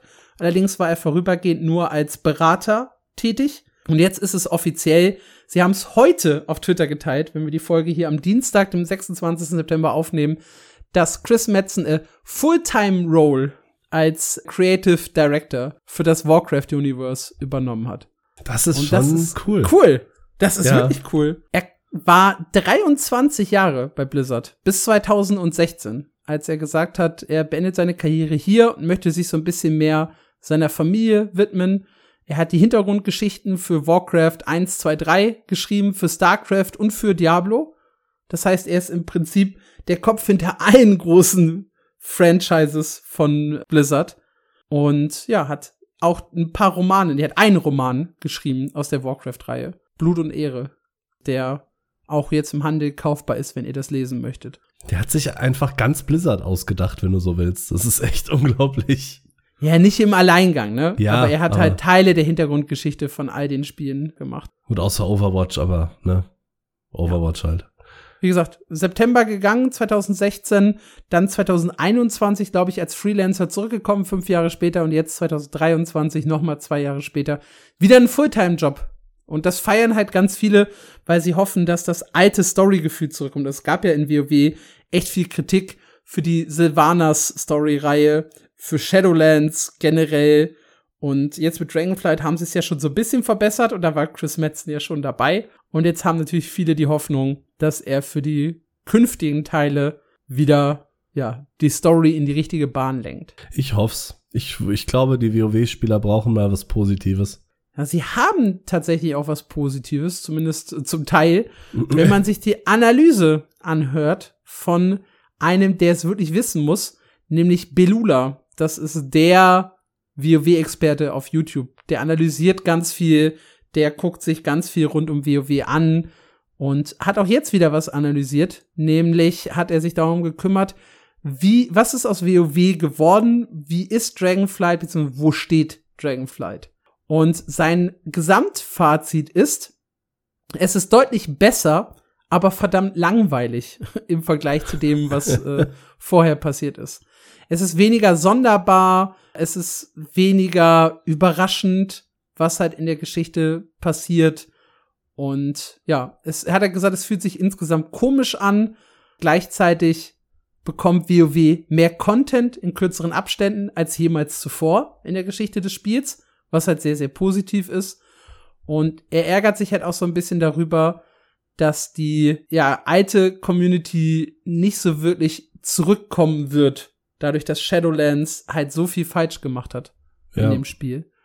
Und ja, jetzt mit Dragonflight haben sie halt vieles richtig gemacht. Es ist ein bisschen die Spannung und Überraschung raus. Teilweise ist die Lore kaputt, meint er halt auch, was sie halt über die Jahre gemacht haben. Gott sei Dank und ist ja, Chris wieder da. er kann alles retten. Ja. er geht davon aus, dass mit einer richtig überzeugenden Erweiterung und mit einer ansprechenden Thematik vielleicht die Krise von WoW beendet werden könnte. Ja, es hängt jetzt gefühlt alles daran, ob die nächste Erweiterung ein Dragonflight oder ein Shadowlands wird. Ja, es müsste halt ein bisschen mehr als ein Dragonflight werden. Ja, ich meinte jetzt eher so vom, vom Hype her. Ja, es müsste halt eher so ein Burning Crusade oder ein Wrath of the Lich King werden, ja. Damit würde man wieder Hype erzeugen, glaube ich. Denkst du, sie kriegen das noch mal hin? Ich, ich habe Zweifel. Ich weiß nicht. Also die, die Frage ist halt, was du brauchst. Du brauchst irgendein Kick-Ass-Feature, was die Leute geil finden. Irgendeine Person im Fokus der Lore, um den sich die Leute sorgen oder der halt irgendwie Gefühle in den Leuten auslöst, meinetwegen auch negative, aber du brauchst halt Gefühle. Ich glaube, Dragonflight hatte nicht so viele Gefühle, weil du dich halt nicht mit diesen Charakteren identifizierst, mit den ja. Endgegnern und sowas. So ein Arthas, den hast du seit Warcraft 3. Ja, den ja. hast du also wirklich tief in dir drin. Ein Illidan kennst du aus der Warcraft-Lore und der hat dich begleitet. Das waren halt so ein bisschen die Peakpunkte. Ein Deathwing konntest du noch einbauen, weil er einfach in der Gesamtlore eine wichtige Rolle spielt. Mhm. Dann hast du halt mit äh, Garrosh und später mit Sylvanas zwei Leute aus WoW selber genommen, die du zu Feinden erklärt hast, die aber auch eine wichtige Rolle in der Geschichte gespielt haben. Sylvanas war doch schon in Warcraft 3, oder bin ich jetzt blöd? Ja, ja, klar, aber da war sie noch in einer anderen Rolle ja, unterwegs. Ja, klar. Und da ist sie ja zur Bösewichtin geworden. Und das, da, dadurch hast du halt eine Connection zu diesen Figuren. Und diese Connection hast du halt, fand ich schon mit Shadowlands so ein bisschen verloren, mit dem Kerkermeister. Der war mir halt relativ wumpe. Und in Dragonflight, die ganze Drachengeschichte war mir auch relativ wumpe, muss ich gestehen. Die Frage ja. ist halt, welche Warcraft-Bösewichte man tatsächlich noch aus dem Hut zaubern könnte, die in irgendeiner Art und Weise Gefühle hervorrufen können. Aber das ist so mein, also mein Gefühl ist halt wirklich, du brauchst einen geilen Namen, eine geile, einen geilen Antagonisten oder Protagonisten, mit dem die Leute halt mitfühlen. Ein krasses Feature, das du irgendwie verkaufen, vermarkten kannst, was nicht um den Drachenfliegen ist. Und dann hast du schon eine Chance, nochmal Leute zurückzuholen, denke ich. Ja. Weil sie haben jetzt zumindest mit Dragonflight bewiesen, wir können stetigen Content liefern. Und das ist ein sehr gutes Zeichen, finde ich. Ja, in der Tat. Ich weiß immer gar nicht, ob ich es WoW wirklich gönnen soll, nachdem sie jetzt so viel Mist hintereinander gebaut haben. Aber irgendwie hängen auch so viele Leute dran, ne? Ach, ja. Definitiv. Das ist halt schon ein Spiel, das einfach Massen über Jahre, Jahrzehnte begeistert hat, ne? Ja. Wir haben ja drüber gesprochen, auch jetzt noch vier bis sechs Millionen aktive Spieler geschätzt pro Monat. Das ist schon ein ganzer Batzen an, an Menschen. Unglaublich. Ja, dann ja. gab's noch ein paar kuriose Erfolge, die äh, nun im Spiel sind. Mein Lieblingserfolg ist That's Just Cruel, wo du, der, der sich um den Lederverarbeiter im Spiel dreht. Und zwar baut ihr euch aus äh, Onyxias Schuppen einen Umhang und müsst ihn dann im Pechschwingenhort anziehen, um damit Nefarian zu besiegen, um dann im Pechschwingenabstieg nochmal gegen Nefarian zu kämpfen und da halt äh, ja ihm klar zu machen, da steht laut Beschreibung, damit die Botschaft auch wirklich ankommt. Für die, die jetzt total verwirrt sind, Onyxia und Nefarian sind halt Geschwister. Und du tötest halt den einen Drachen, machst aus ihr einen Umhang und ziehst dann halt zu dem Bruder und zeigst hier schön, guck mal, ich hab ich trag deine Schwester. und ja, dann besiegst du ihn noch obendrein. Hoffentlich. Finde ich, ist ein süßer Erfolg. Ja, so süß ist vielleicht nicht unbedingt das passende Wort, aber ist auf jeden Fall mal was anderes. That's just cruel, ja. So ist ja, es. Ja, ist es. ich finde das witzig. Ich mag so Kleinigkeiten. Ja, bin auch Fan von. Ja, dann gab's halt noch eine traurige Nachricht, negative Nachricht, frustrierende Nachricht, Nachricht, die viele Leute wütend gemacht hat. Und zwar so eine typische Geschichte, WoW-Spieler-Mitglieder vor dem, äh, Mitglied vor dem Endboss aus der Gruppe, sorry, mein Freund braucht den Nut. Und das hat er wirklich so geschrieben in dem Dialog.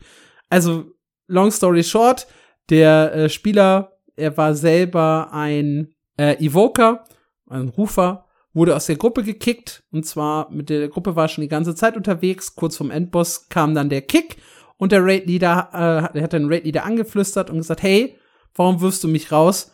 Und der hat dann einfach wirklich nur kackendreist geantwortet, ja, ich habe hier einen Freund, der braucht den Loot. Und hat dann halt den Freund eingeladen, zusammen haben sie den Endboss gekillt. Und ja, asozial.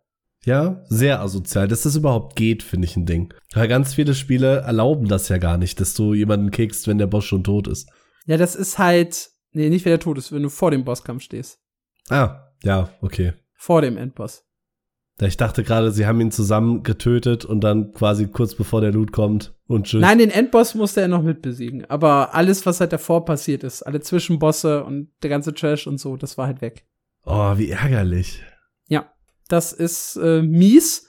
Geht aber halt auch wirklich nur, wenn du halt in eine Raid-Gruppe gehst, die von einer Person erstellt wurde. Im LFR zum Beispiel, also in dem automatischen Raid-Finder, kannst du nicht so einfach gekickt werden geht halt so ein bisschen in die, in die Richtung, äh, wir hatten, glaube ich, die Story auch mal hier im Podcast, der Tank, der 50.000 Gold von jedem Spieler haben wollte, ansonsten geht er. Es gibt halt Menschen, die sind ein bisschen asozial. Ja, ich glaube, das kann man, kann man schon so sagen. sagen. Ja. Und leider gibt's davon relativ viele. So.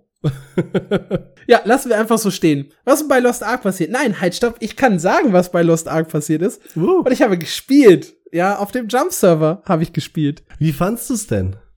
kam, wann, wann, wann kam der raus? Das ist auch schon fast wieder zwei Wochen her, ne? Ziemlich genau. Am äh, 13. kam der raus. Ja, ich habe mich eingeloggt und habe mir einen Charakter erstellt und wurde super vollgeworfen mit Stuff. Ich finde das, ich finde das immer wieder faszinierend. Ich habe ja schon diese Bonus-Events, Express-Events mitgemacht und mit diesen einen Charakter damals hochgezogen und zusätzlich noch ein bisschen Geld draufgeschmissen, damit das halt schneller ging. Und das ist halt jetzt wirklich total verrückt. Ich habe ja mit dir und mit Bisa im Discord gesessen, habe eine Bildschirmübertragung gemacht, der hat mir gesagt, was ich mit dem ganzen Stuff überhaupt machen soll.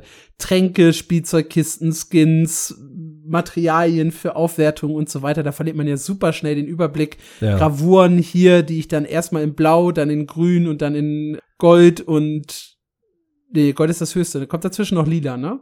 Ja, also äh, grün, blau, lila, gold. Das, das ja. ist die Reihenfolge, die du suchst.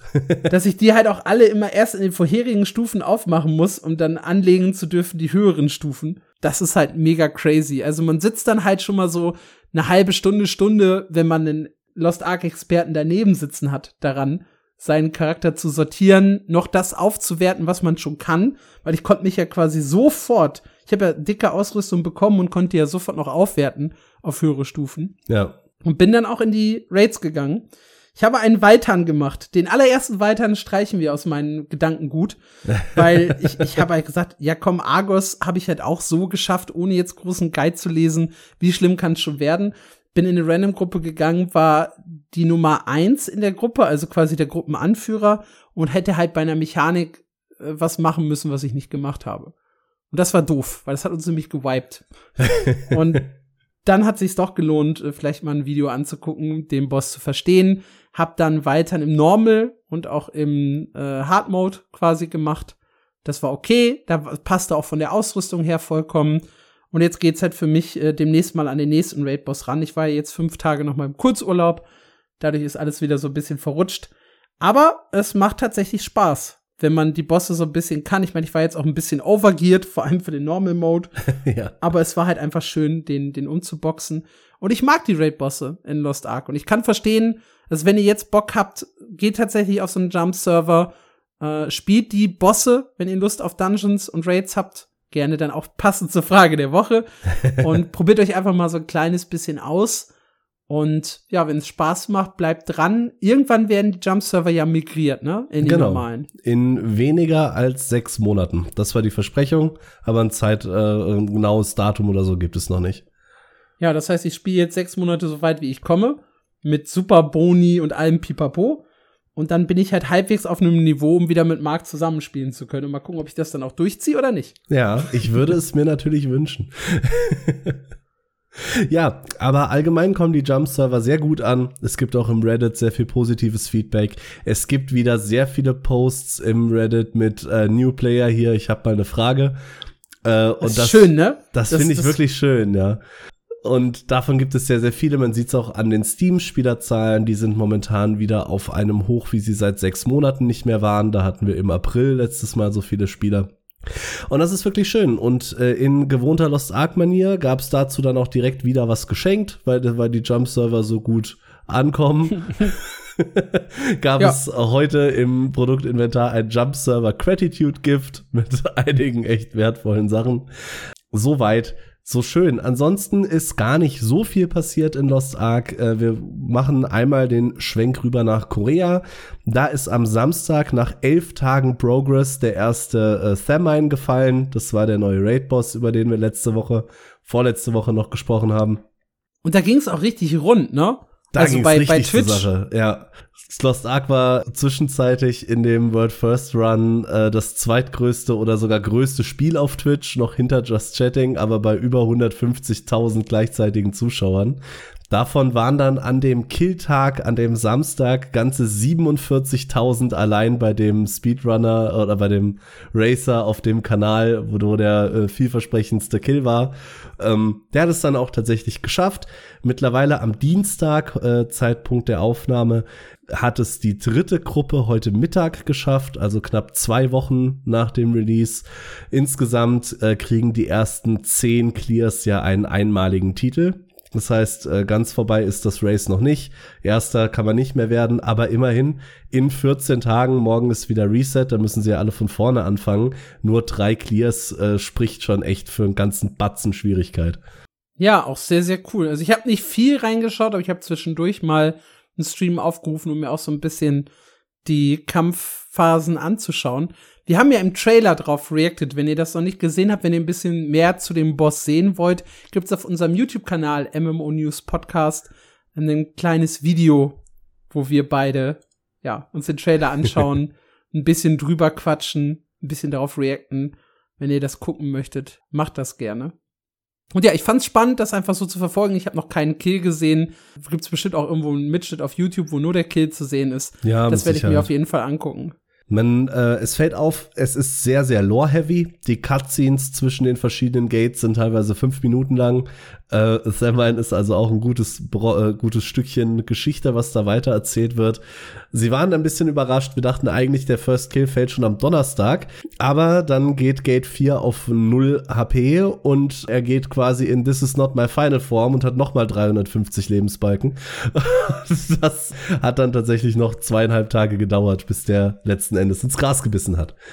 Dann gab es eine sehr interessante Ankündigung von Gold River. Der war ja mal der Chef von Lost Ark, jetzt ist er in beratender Funktion tätig. Aber im Prinzip hat er immer noch das Sagen, weil er das Spiel einfach gemacht hat. Es ist eine ganz interessante Konstellation da. Jedenfalls geht es da um den normalisierten Content. Äh, wir hatten eben bei New World drüber gesprochen. Und zwar im Spezifischen um die Hell Modes von den äh, Raid-Bossen.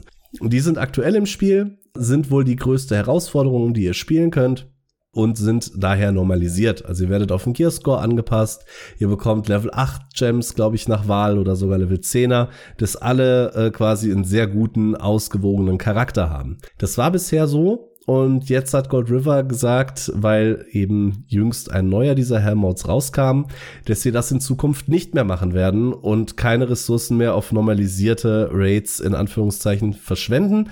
Er hat dazu auch ein paar Zahlen genannt. Den letzten normalisierten Raid haben nämlich nur 1,6 Prozent der Endgame-Spieler tatsächlich auch gespielt, während der letzte große, schwierige Raid, das war Valtan Extreme, das war ein Event, also nochmal Waltern schwerer als Hellmode, aber eben nicht normalisiert, haben über 40 Prozent der Spieler im Endgame gespielt. Und das ist ein so großer Unterschied, dass sie jetzt gesagt haben, äh, normalisierten Content wird es äh, wohl in Lost Ark nicht mehr geben. Was ich eine interessante Entscheidung finde. Okay, ja. Also kann man nachvollziehen von der Entwicklerseite aus, aber ich persönlich fand es eben eigentlich immer ganz cool, dass man da sich so direkt vergleichen kann. Naja, ein Blick wieder rüber nach Europa und dann war es das auch schon nächste Woche oder übernächste Woche. Ich glaube, übernächste Woche kommt das Oktober-Update. Äh, wurde heute angekündigt, ähm, dass die Überarbeitung der Chaos Gates dann zu uns kommt. Das ist wieder sehr, sehr viel früher als eigentlich erwartet. Die war letzten Monat erst in Korea. Wir schließen da also mit normalen Features mittlerweile recht schnell auf. Wie genau die aussieht, finde ich gar nicht so viele Informationen drüber, weil die Koreaner bisher noch nicht äh, die Muße hatten, das auf Englisch ins Netz zu schreiben. Man findet so ein paar äh, vereinzelte Informationen. Es sollen zum Beispiel die Tiers bei den Chaos Gates abgeschafft werden, weil Tier 1 und Tier 2 einfach toter Content ist. Es soll quasi ein großes Chaos Gate geben und es soll egal werden, von wo man da reingeht. Also man muss nicht mehr immer nach Süd wehren und in genau das eine Gate, was jetzt gerade für mich relevant ist. Und auch ähm, bei Gameplay und Loot soll es ein paar Änderungen geben. Da habe ich jetzt aber noch keine Details gefunden. Und genau, das kommt dann mit dem Oktober-Patch und äh, das war's eigentlich von Lost Ark.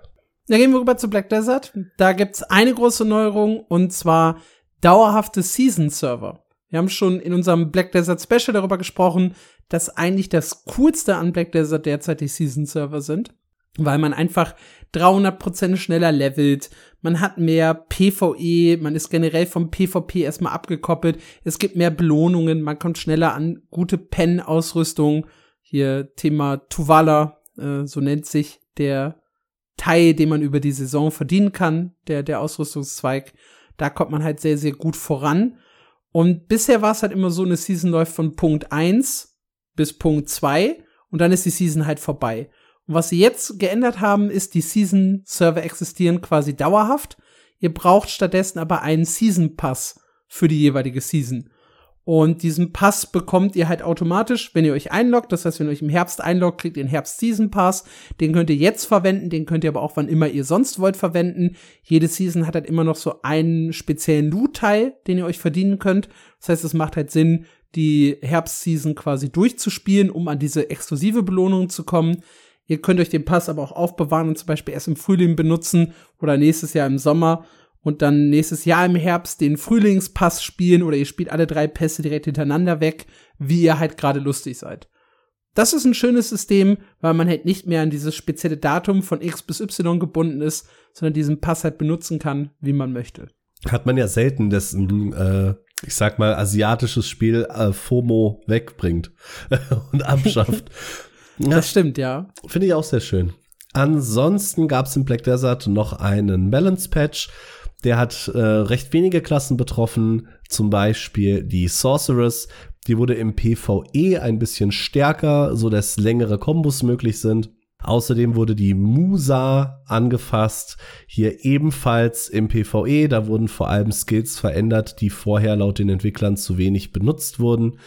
Die Valkyrie hat eine recht kleine äh, Änderung bekommen ebenfalls dadurch, dass sie oder dazu hin, dass sie äh, bessere Kombos ausführen kann. Der Striker hat ein bisschen mehr Schaden im PvE bekommen, ein bisschen weniger Schaden im PvP. Bei der Nova wurden einige äh, Sachen gefixt. Bei der Drakania sieht's ähnlich aus. Die wurde im PvE an teilweise sehr gebufft und im PvP ein bisschen genervt. Und bei der Wusa wurden einige Anpassungen vorgenommen. Da weiß ich jetzt nicht so wirklich.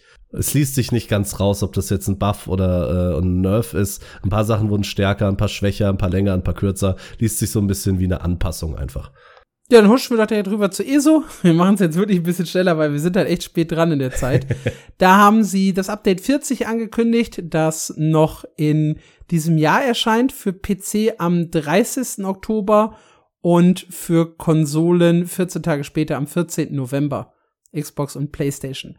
Update 40, wir wussten es ja schon, soll eine neue Dungeon-Änderung bringen. Genauer gesagt, das endlose Archiv. Das endlose Archiv besucht ihr entweder alleine oder mit einer zweiten Person. Das kann Mitspieler sein, das kann aber auch ein Gefährte sein, also ein NPC, den ihr mitnehmt. Und ihr trefft dann auf zufällig generierte Inhalte aus bereits bezwungenen Feinden und Bossen, die man in ESO schon so gesehen hat. Und dann durchlauft ihr vier Zyklen, und jeder Zyklus hat drei kleine Abschnitte und einen Bosskampf. Und habt ihr die vollen vier Zyklen durchlaufen, dann kommt ein fünfter, das ist dann ein Bosskampf. Und diesen Boss gibt es nur im endlosen Archiv. Und habt ihr diese vier Zyklen und den Bosskampf überstanden, dann wird der Schwierigkeitsgrad erhöht. Und ihr fangt wieder an mit Zyklen und dem Bosskampf, Zyklen und dem Bosskampf und so weiter. Je höher ihr kommt, desto bessere und exklusivere Belohnungen bekommt ihr. Ihr habt allerdings nur eine bestimmte Anzahl an Versuchen, beziehungsweise Toden, äh, bevor euer Charakter dann halt aus diesem Run rausgeworfen wird und ihr wieder von vorne anfangen müsst. Euch erwarten dann zwischendurch noch temporäre Verbesserungen, die jeweils nur für die nächsten Abschnitte äh, gelten. Und ihr haltet auch längere oder bekommt generelle Verbesserungen, die auch äh, über mehrere Runs, beziehungsweise dauerhaft im Archiv dann aktiv bleiben. Und ja, ist halt so eine kleine Roguelite-Erfahrung, die sie da reingebracht haben mit dem neuen Patch. Es gibt auch schon so ein paar Reaktionen darauf, die sind gemischt. Ein paar sagen vor allem, der Anfang ist viel zu leicht. Ist eher so wie Mobs in der offenen Welt bekämpfen. Wer schon mal so in ESO unterwegs war, weiß, das ist jetzt nicht sonderlich schwer. Das ist halt alles skaliert, relativ einfach äh, gehalten. Es wird dann hinten raus schwerer. Ich habe noch nicht so richtig viel zum zu den Endgame-Inhalten, also wenn du wirklich ho hohe Stufen erreichst, gelesen. Wir sind alle noch so ein bisschen im Anfang und der Mitte gefangen. Ist ja bisher auch nur auf dem Testserver verfügbar, nicht auf den fertigen. Ich habe hier eine Liste von Achievements und Belohnungen, die man verdienen kann. ESO Hub hat sich da schon drum gekümmert, das alles rauszusuchen. Es gibt irgendwie eine neue Currency, über die man dann halt Sachen kaufen kann. Und ja, ich habe mich da jetzt nicht genau durchgewühlt, sieht aber schon ganz spannend aus, was man da so an Inhalten bekommt, an, an Belohnungen. Es gibt wohl auch neue Sets, wenn ich das hier richtig sehe. Ja, müsst ihr euch mal durchwühlen, wenn ihr Bock darauf habt. Ich habe noch ein Anspielevent, wo mir das genauer vorgestellt wird, am Freitag. Bedeutet, ich werde wahrscheinlich dann in zwei Wochen in der Folge ein bisschen ausführlicher über das endlose Archiv sprechen, äh, wenn ich dann halt mit den Entwicklern da drin war und die mir alles gezeigt haben, von Anfang an erklärt haben, mir vielleicht auch ein bisschen mit Entwickler-Cheats helfen, um in höhere Stufen zu kommen, dann erfahrt ihr ein bisschen mehr dazu. Ich bin tatsächlich sehr gespannt. Es war ja lange ein großes Geheimnis drum, was da tatsächlich drin ist und wie das funktioniert. Weil wir es eigentlich alle wussten. Ja, also irgendwie, ja. du hast, glaube ich, schon einen Artikel im März geschrieben, wo es hieß, im Data Mining wurde ein Dungeon Run für zwei Spieler gefunden irgendwie, dass es endlose Dungeons sind, hat man schon so rausgehört. Das Roguelite war jetzt nicht so überraschend. Ja. Was sie noch mit angekündigt haben, was auch sehr, sehr, was wirklich gefeiert wird, anders vielleicht auch noch als das endlose Archiv, das ist das neue Gruppenfinder-Tool. Das ist nämlich so aufgebaut, dass man viel mehr filtern kann. Man kann zum Beispiel sagen, äh, Spieler, die sich auf meine Gruppe bewerben, müssen nicht nur die jeweiligen Rollen erfüllen, also Tank, Heiler, DD, sondern du kannst auch noch sagen, äh, wie viele Champion-Punkte der Spieler hat. Ähm, du kannst generell die Gruppenzusammensetzung ändern, wenn du zum Beispiel mit zwei Heilern spielen wollen würdest oder sowas in der Richtung. Und du kannst ähm, auswählen, nutzt derjenige den Sprachchat ja oder nein. So kannst du halt sagen, äh, wir wollen halt über den Sprachchat zum Beispiel kommunizieren, also dürfen nur Leute rein, die auch den Sprachchat benutzen. Meine Zeit so wäre zu Ende. Aber so kannst du halt so ein bisschen deine Gruppe customizen. Du kannst ja ein bisschen Gatekeeping natürlich reinbauen, ja, mit der mit den Champion Punkten, Spielstil und Co. kannst du halt sagen, hey, hier dürfen nur die Leute rein, die halt wirklich krass im Endgame sind. Äh, auf der anderen Seite kannst du aber auch leichter eine Noob Gruppe bauen. Ja, finde ich. Und das alte das alte Gruppensuche-Tool war übrigens eine Katastrophe bei ESO. Meine Fresse. Ja. Ja, da, das war ESO. Das war das Wichtigste aus ESO, ja, in dieser Woche. Wunderbar. Bei Final Fantasy ist äh, ordentlich was passiert. Wie immer ähm, lese ich hier größtenteils nur vor, weil wir beide nach wie vor keine Ahnung von Final Fantasy haben. Aber wir sind natürlich immer äh, at your service. Da gab es jetzt am letzten Wochenende den Entwickler Live Letter 79, wo es um Update 6.5 geht und ein bisschen auch um Update 6.55. Das der war live von der Tokyo, äh, von dem Tokyo Games Event, ne? Genau, glaube ich. Ja. Das ist, sieht, sieht so aus, genau. Patch 6.5 trägt den Namen Growing Light und erscheint schon am 3. Oktober, also nächste Woche, und bringt ordentlich neue Sachen mit. Ist allerdings ein bisschen zweigeteilt mit Patch 6.5.5. Äh, der soll Mitte Januar kommen, nach dem äh, Jap äh, Japan Fanfest. Also schon noch ein bisschen Wartezeit dazwischen.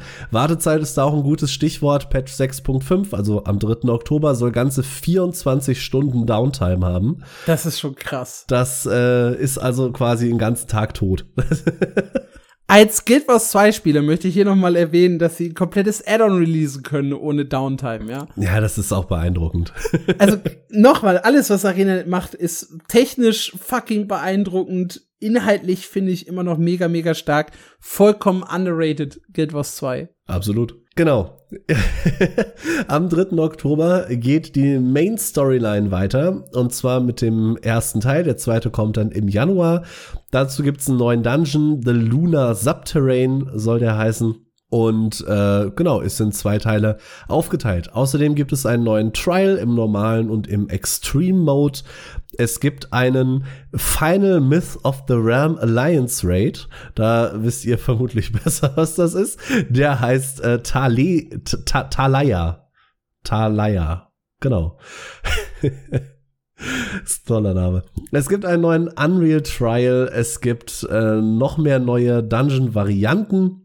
Außerdem haben sie ein bisschen an den Belohnungen für die Dungeons geschraubt. Es gibt ein neues Mount äh, dafür, dass man alle anderen Mounts aus den 6.x Trials hat. Was auch wieder sehr witzig ist, finde ich, aber egal. Ähm, die Erfahrungspunkte von Raids werden ein bisschen angepasst. Die sollen besser werden oder man soll mehr Erfahrung bekommen, wenn der Raid schwieriger oder länger ist oder generell länger dauert was ich auch eigentlich eine schöne Sache finde. Äh, außerdem soll es einen neuen Cloud Data Center geben, was in Zukunft die Serverinfrastruktur verbessern soll.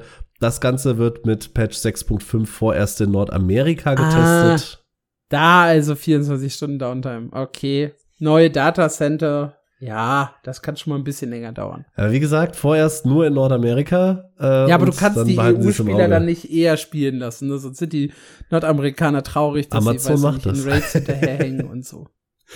Ja. Äh, ansonsten gibt es ein paar PvP-Anpassungen. Es gibt Änderungen an, äh, am Duty-Support. Es gibt neue Gegenstände für eure eigene Insel, für das Island Sanctuary, auch neue Rewards, neue Gathering-Sachen, neue Ranks. Also da gibt es einiges an neuen Gegenständen.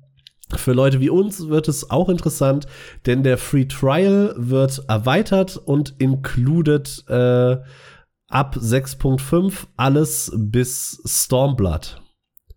Hey. Nee, sogar alles mit Stormblood. Also Stormblood wird mit also, in die Trial-Version reingenommen und äh, das Try-Level-Cap wird in diesem Zuge auch auf 70 angehoben. Ja, ist also quasi eine komplette Expansion mehr jetzt. Ja, genau. Kostenlos. Ja.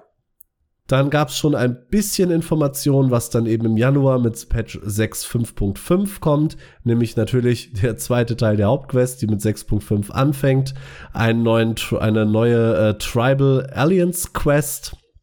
Und das wird die erste seit Stormplot sein und äh, müsst, damit ihr die starten könnt, müsst ihr Arkas Sodara, Omikron und Loporit abgeschlossen haben. Guck mal, zwei davon sagen mir sogar was. Außerdem äh, gibt es ein paar Sidequests von äh, Tartarus Grand Endeavor, die weiter erzählen, was da passiert ist, genau wie weitere Sidequests rund um äh, Hildibrand Adventures. Das sagt sogar mir was.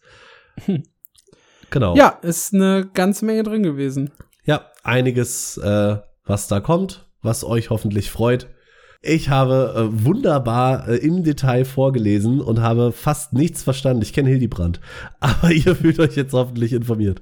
Ja, ansonsten haben sie auch noch mal Dawn Trail, habe ich zwischendurch gesehen, erwähnt.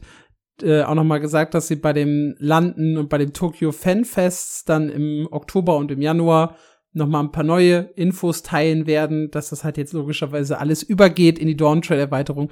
Und auch dazu gibt's hier ein kleines Special, wenn ihr mal durchgucken möchtet. Äh, ja, wir haben ausführlich darüber gesprochen mit zwei Gästen, die mit dabei waren. Die sich dann tatsächlich auskennen. Das war echt gut. Richtig, ja.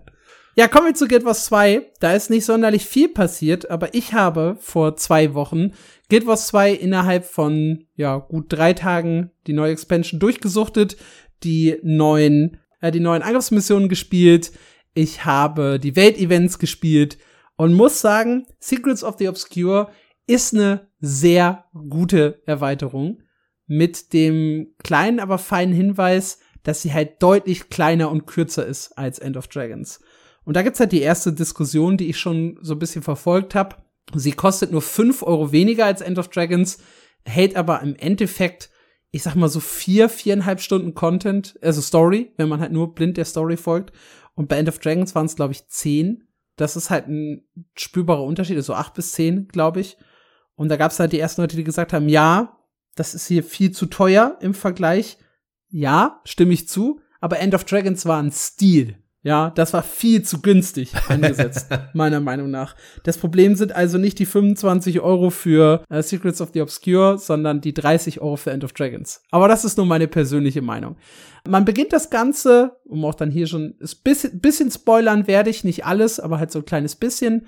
Äh, man steigt ein in die Expansion damit, dass man halt benachrichtigt wird, dass irgendwie so verrückte Ereignisse in der Welt passieren und man landet dann relativ schnell in so einer kleinen Sneak-Mission, wo man dann sich durch so ein Lager durchbewegt und nicht entdeckt werden darf.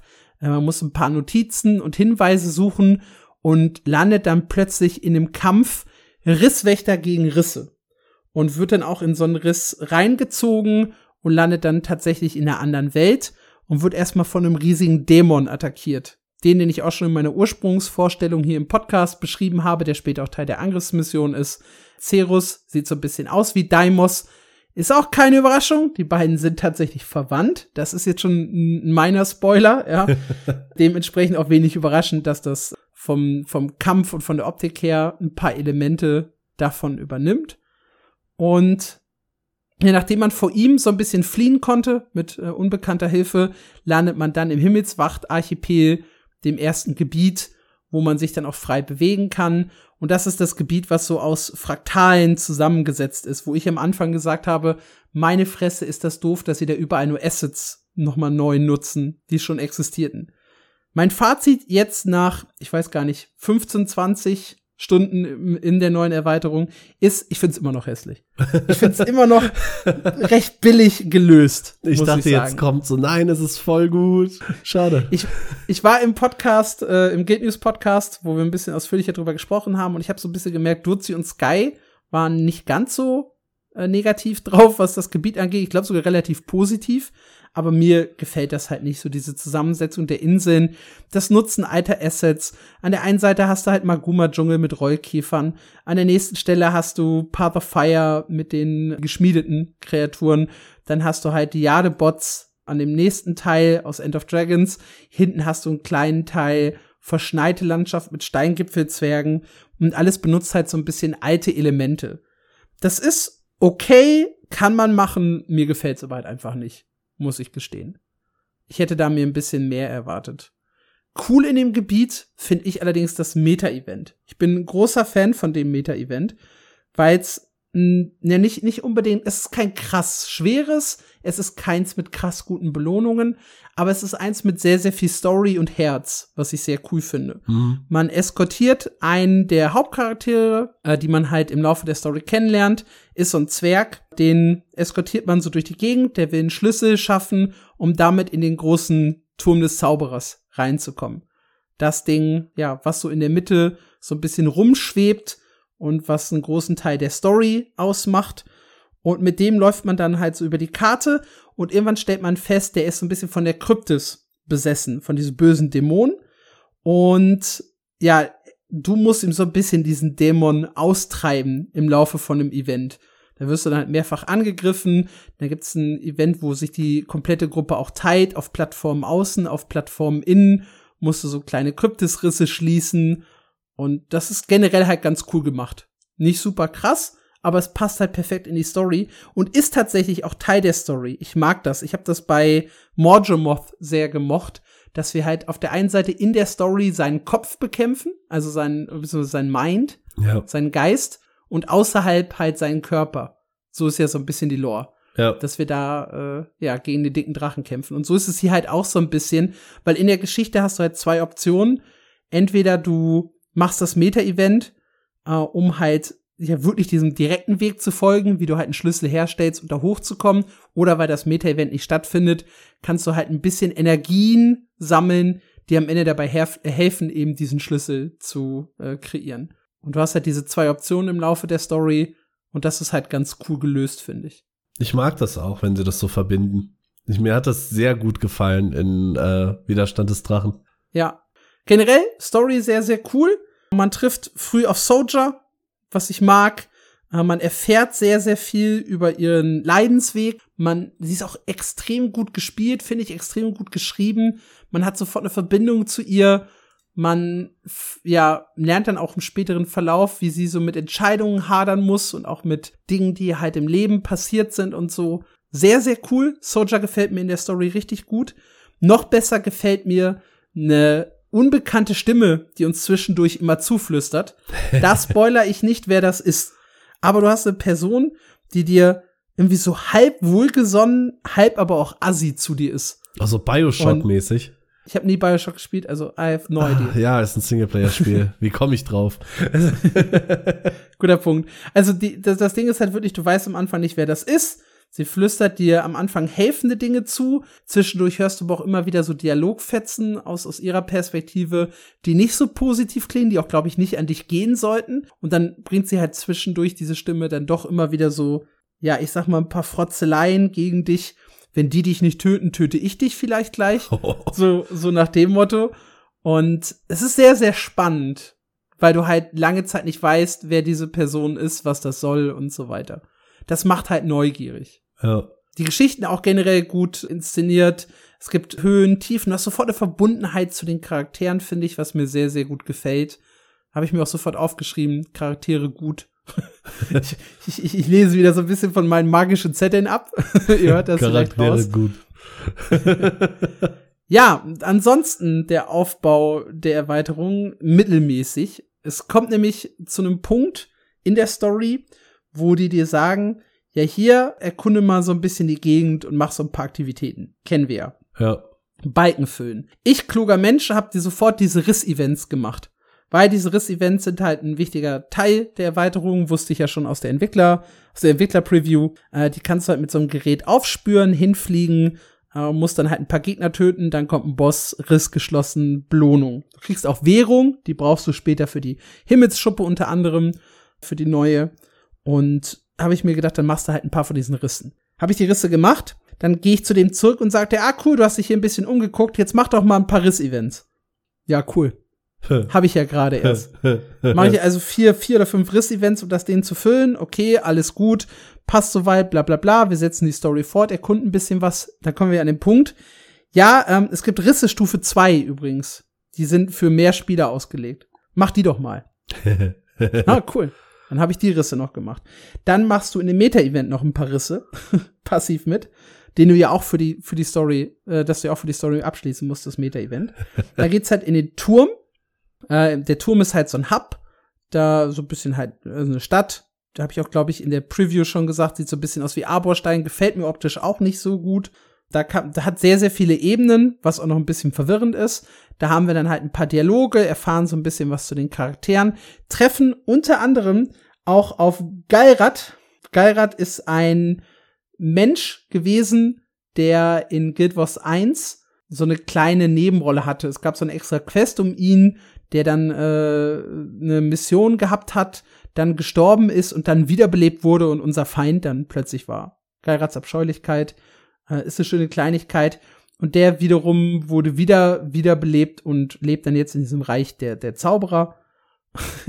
da trifft man dann den Typen wieder, was ganz süß ist. Kleines Easter Egg. Generell viele, viele Easter Eggs für Guild Wars 1 Spieler drin, auch für Guild Wars 2 Spieler. Natürlich aufgrund dieser Fraktale, die genommen wurden, aufgrund dieser ganzen Magier-Story. Diese Magier, es gibt nicht nur den einen, der eben diesen Turm bewohnt hat, den man immer gesehen hat von den Kessex-Hügeln aus, sondern es gibt halt viele Magier und diese Magier wachen halt so ein bisschen über die Welt, fanden es auch gar nicht geil, was wir mit den Altdrachen gemacht haben. Also manche von denen. Manche haben gesagt, ja, cool, dass ihr das gemacht habt, dass ihr die weggebumst habt. Ein paar andere haben gesagt, ja, ihr habt das äh, natürliche Gleichgewicht gestört, ihr Idioten. Um, ähm, und das ist überhaupt generell eine coole Rolle, die wir einnehmen. Weil wir sind eben nicht der krasse Commander, ja, der wir immer waren, oder Paktleader oder was auch immer, sondern wir sind jetzt der kleine Dude neben diesen dicken Magiern. Und trotzdem sind wir irgendwie wichtig. Aber manche von denen hassen uns halt oder sind uns sehr skeptisch äh, gegenüber. Ein paar vertrauen uns sofort. Äh, dann gibt's diese Gruppierung Risswächter, die halt durch die Gegend reisen und diese Risse schließen. Das sind relativ Normalsterbliche. Und die wiederum himmeln uns an. Und irgendwann befreien wir halt einen Magier noch von seiner Besessenheit. Und die sagt, ah, du, ja, bist du hier, um mich zu töten? und du sagst so, upsala, okay, ja. könnt, theoretisch, ja, wir töten sehr, sehr viele magische Kreaturen. Also es ist auch ganz spannend, welche Rolle wir da halt einnehmen in der Geschichte. Ich finde schön, cool dass ist. sie da wieder auffassen, was ähm, Palava Joko am Ende der ja. Living Story 4 angeschnitten hatte. Und ich war immer sehr enttäuscht, dass das einfach quasi ins Nichts gelaufen ist. Das klingt echt gut. Ja, dann auch äh, ganz, ganz weird erfahren wir da dann auch, warum es eigentlich diese ganzen Inselfragmente gibt. Äh, das sind nämlich alternative Versionen der Realität, wo die Magier nachgestellt haben, was wäre denn passiert, wenn Palavajoko uns besiegt hätte, zum Beispiel. Und das ist ein bisschen, ja, problematisch, weil sie sagen halt, ja, die Lebewesen, die wir hier in unserer Simulation benutzen, existieren ja nicht wirklich, weil es ist ja eine alternative Version der Realität. Also können wir mit denen machen, was wir wollen. Ethisch vielleicht ein bisschen schwierig, ja. weil es sind ja trotzdem irgendwo Lebewesen. Aber das ist halt ganz spannend. Sie kreieren da also quasi alternative Realitäten, um zu gucken, was passiert wäre, wenn. Das ist die Lore-Begründung, warum es da halt diese Fraktalinseln gibt. Ja. Ja, und dann äh, kommt man in das zweite Gebiet, Amnitas, das äh, Dämonengebiet. Und die erste Aufgabe ist, mach doch mal äh, Risse.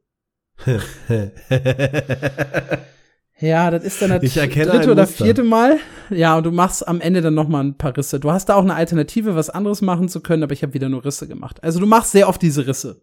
Das ist ein bisschen schwierig und du brauchst dann auch noch mehr Währung davon als die Risse, die du eh schon gemacht hast. Ich glaube, ich habe 25, es gibt einen Erfolg für 25 Risse, die habe ich glaube ich noch während der Story gemacht und dann brauchte ich glaube ich noch mal 15 oder 20 Risse für die Himmelsschuppe. Ja. Also sehr sehr viel Risse.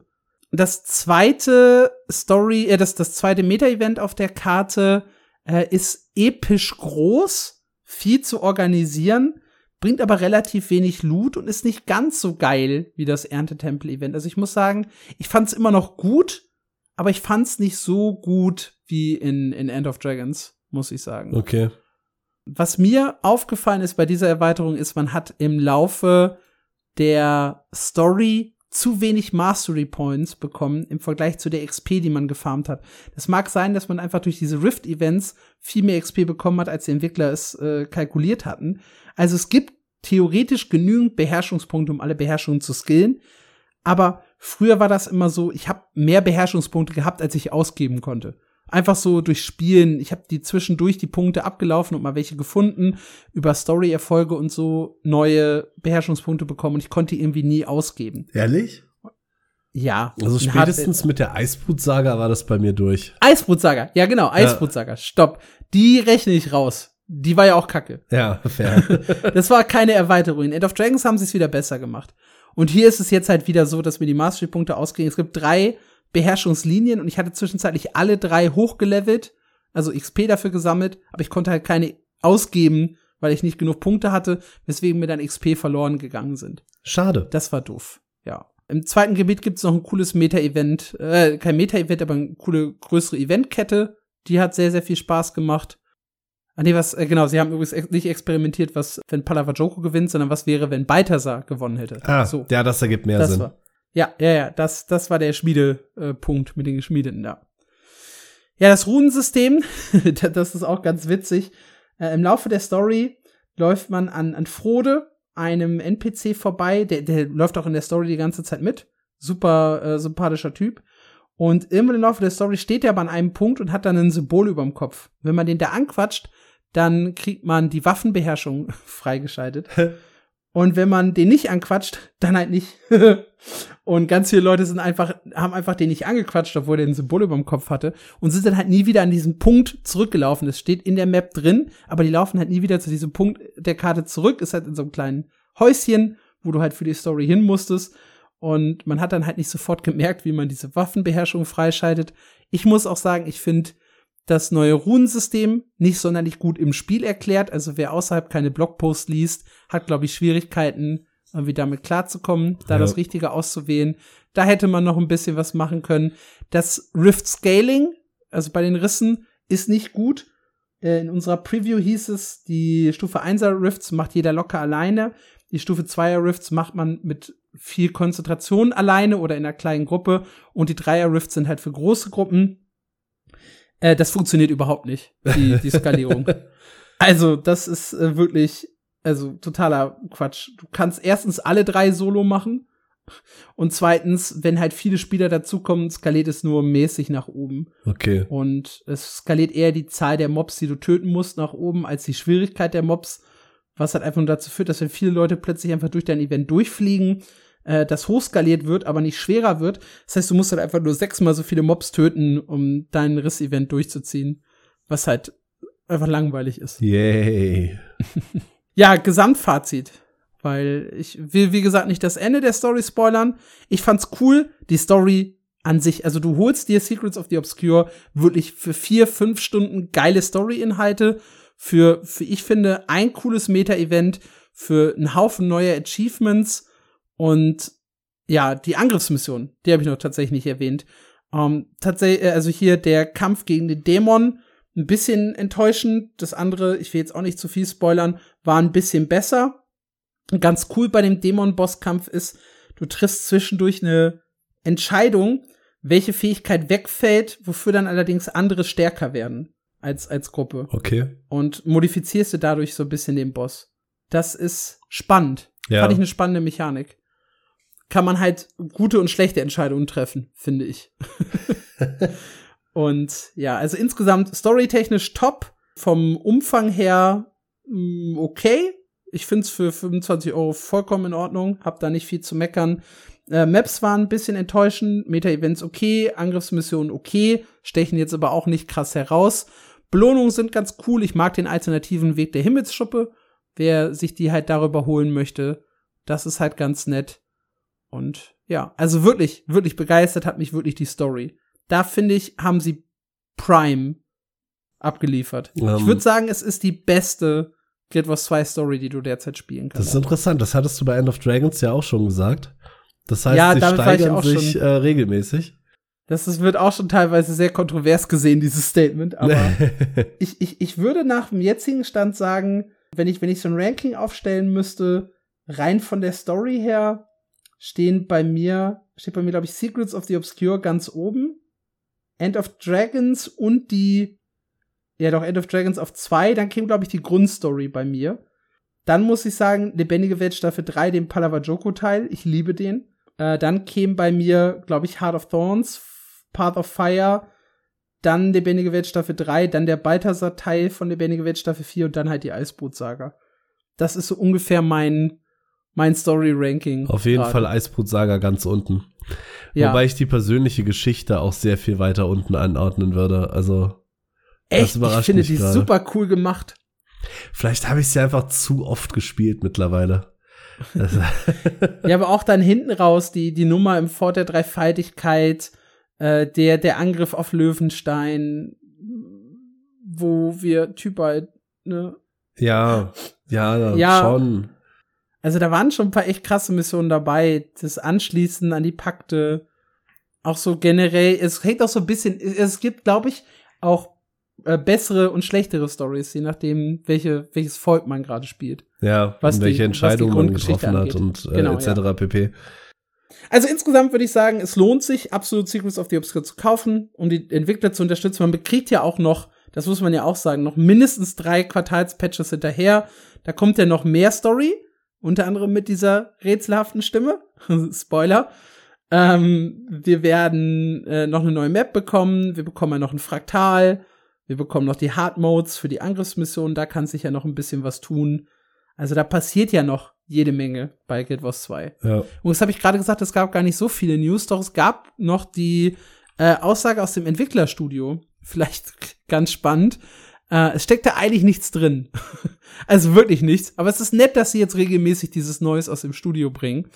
Sie haben gesagt, es haben sich äh, zum Release-Tag so viele Leute eingeloggt, dass sie zusätzliche Spielserver öffnen mussten, um dem Andrang Herr zu werden. Das ist vielleicht ganz interessant. Es ist aber bei denen super easy. Ja. Wir sind ja hier nicht bei Amazon. Die nutzen ja schließlich die Amazon Cloud, also Guild Wars 2, um dann einfach dynamisch über die Cloud neue Server zu aktivieren, die da auch ratzfatz wieder geschlossen werden können dank Metas, äh, Mega-Server-System. Das heißt, die können einfach mit einem Mausklick neue Server dazu schalten und mit einem Mausklick wieder deaktivieren, ohne dass wir das davon merken. Ja, das ist schon alles sehr geil. Also die Netzwerkstruktur von Guild Wars ist Top-Tier. Da kann man nichts sagen. Da gibt's einen einzelnen Blogpost zu, wenn ihr euch das mal durchlesen möchtet. Geht was zwar in der Amazon Cloud. Ja. Super spannend. Äh, sie haben gesagt, dass sie jetzt äh, halt noch ein bisschen brauchen, bis sie das nächste Quartalsupdate bringen. Logischerweise. Das füllen sie dazwischen jetzt allerdings mit Bonus-Events. Angefangen mit einem Fraktal-Event, das seit dem 19. Dezember, äh, Dezember, September lief. Und äh, das hat halt, das euch dafür belohnt, Fraktale zu spielen. Dann gab's noch so ein Schwarzlöwen-Event, das nebenbei gelaufen ist. Sie haben Festivals logischerweise angekündigt und auch gesagt, nach dem Halloween-Event äh, wird's dann wahrscheinlich direkt mit dem Ende oder eine Woche später den nächsten Quartalspatch geben, also Anfang November können wir uns darauf einstellen. Dann haben sie noch ein bisschen was zur WVW-Umstrukturierung gesagt und, das fand ich ganz äh, spannend, zum Ende nochmal, dass sie ein hybrides Büro sind und dass viele Mitarbeiter äh, vollständig von zu Hause aus an Guild Wars 2 arbeiten können. Auch hier wieder sehr, sehr modern. Ziehe ich meinen Hut vor. Und sie haben halt gesagt, sie wollen sich in der nächsten Woche alle vor Ort treffen, um ein bisschen äh, mehr ins persönliche Gespräch zu kommen, ein bisschen miteinander zu arbeiten. Und äh, wir werden dann in dieser Woche keine große Ankündigung machen und auf den Social Media Kanälen wird's ruhig, weil wir halt alle beisammen sitzen und auch so ein bisschen zelebrieren zusammen. Ich liebe dieses Studio. Ich habe so ein bisschen das Gefühl, wenn man das so liest, dass da halt wirklich, also wir haben bei Blizzard und bei Riot Games Diskussionen gehabt, dass die Leute wieder ins Büro gezwungen wurden, aus dem Homeoffice raus und so, nachdem Corona vorbei war, die vollkommen damit unzufrieden waren. Und die sagen halt hier, ja, wir haben nicht nur Homeoffice, sondern wir haben halt tatsächlich Leute, die komplett remote arbeiten. Und äh, das finde ich, ist super, super modern. Die Server sind super, super modern. Also da kann man nur den Hut ziehen vor der Firma. Ich fand das auch in Island so schön. Wir haben eine Führung bekommen durch das Headquarter von CCP. Und ähm, die schenken ja allen Mitarbeitern, die zehn Jahre da sind, ein Wikinger-Schwert. Und äh, diese Schwerter werden in der Firma aufbewahrt. Und mittlerweile hast du da dann so eine richtig große Wand, die, die Wall of Swords, wo dann wirklich nur in zwei Reihen Schwerter übereinander hängen. Und das sieht zum einen saucool aus und zum zweiten glaube ich, dass es sich da sehr angenehm arbeitet, wenn so viele Leute länger als zehn Jahre dabei sind. Und ein Schwert haben. Ja. Okay, wir machen im Schnellverfahren. Was spielst du so? Ich habe äh, logischerweise Guild Wars 2 in den letzten zwei Wochen sehr, sehr stark gesuchtet. Ich habe TFT gespielt, ich habe New World, weil ich gehypt bin auf die neue Erweiterung gespielt und Lost Ark, wie ich vorhin schon sagte, weiter ein bisschen den Arsch versohlt. Was hast du gemacht, Marc? Äh, Lost Ark und äh, ein bisschen Danke. EVE Online in Island.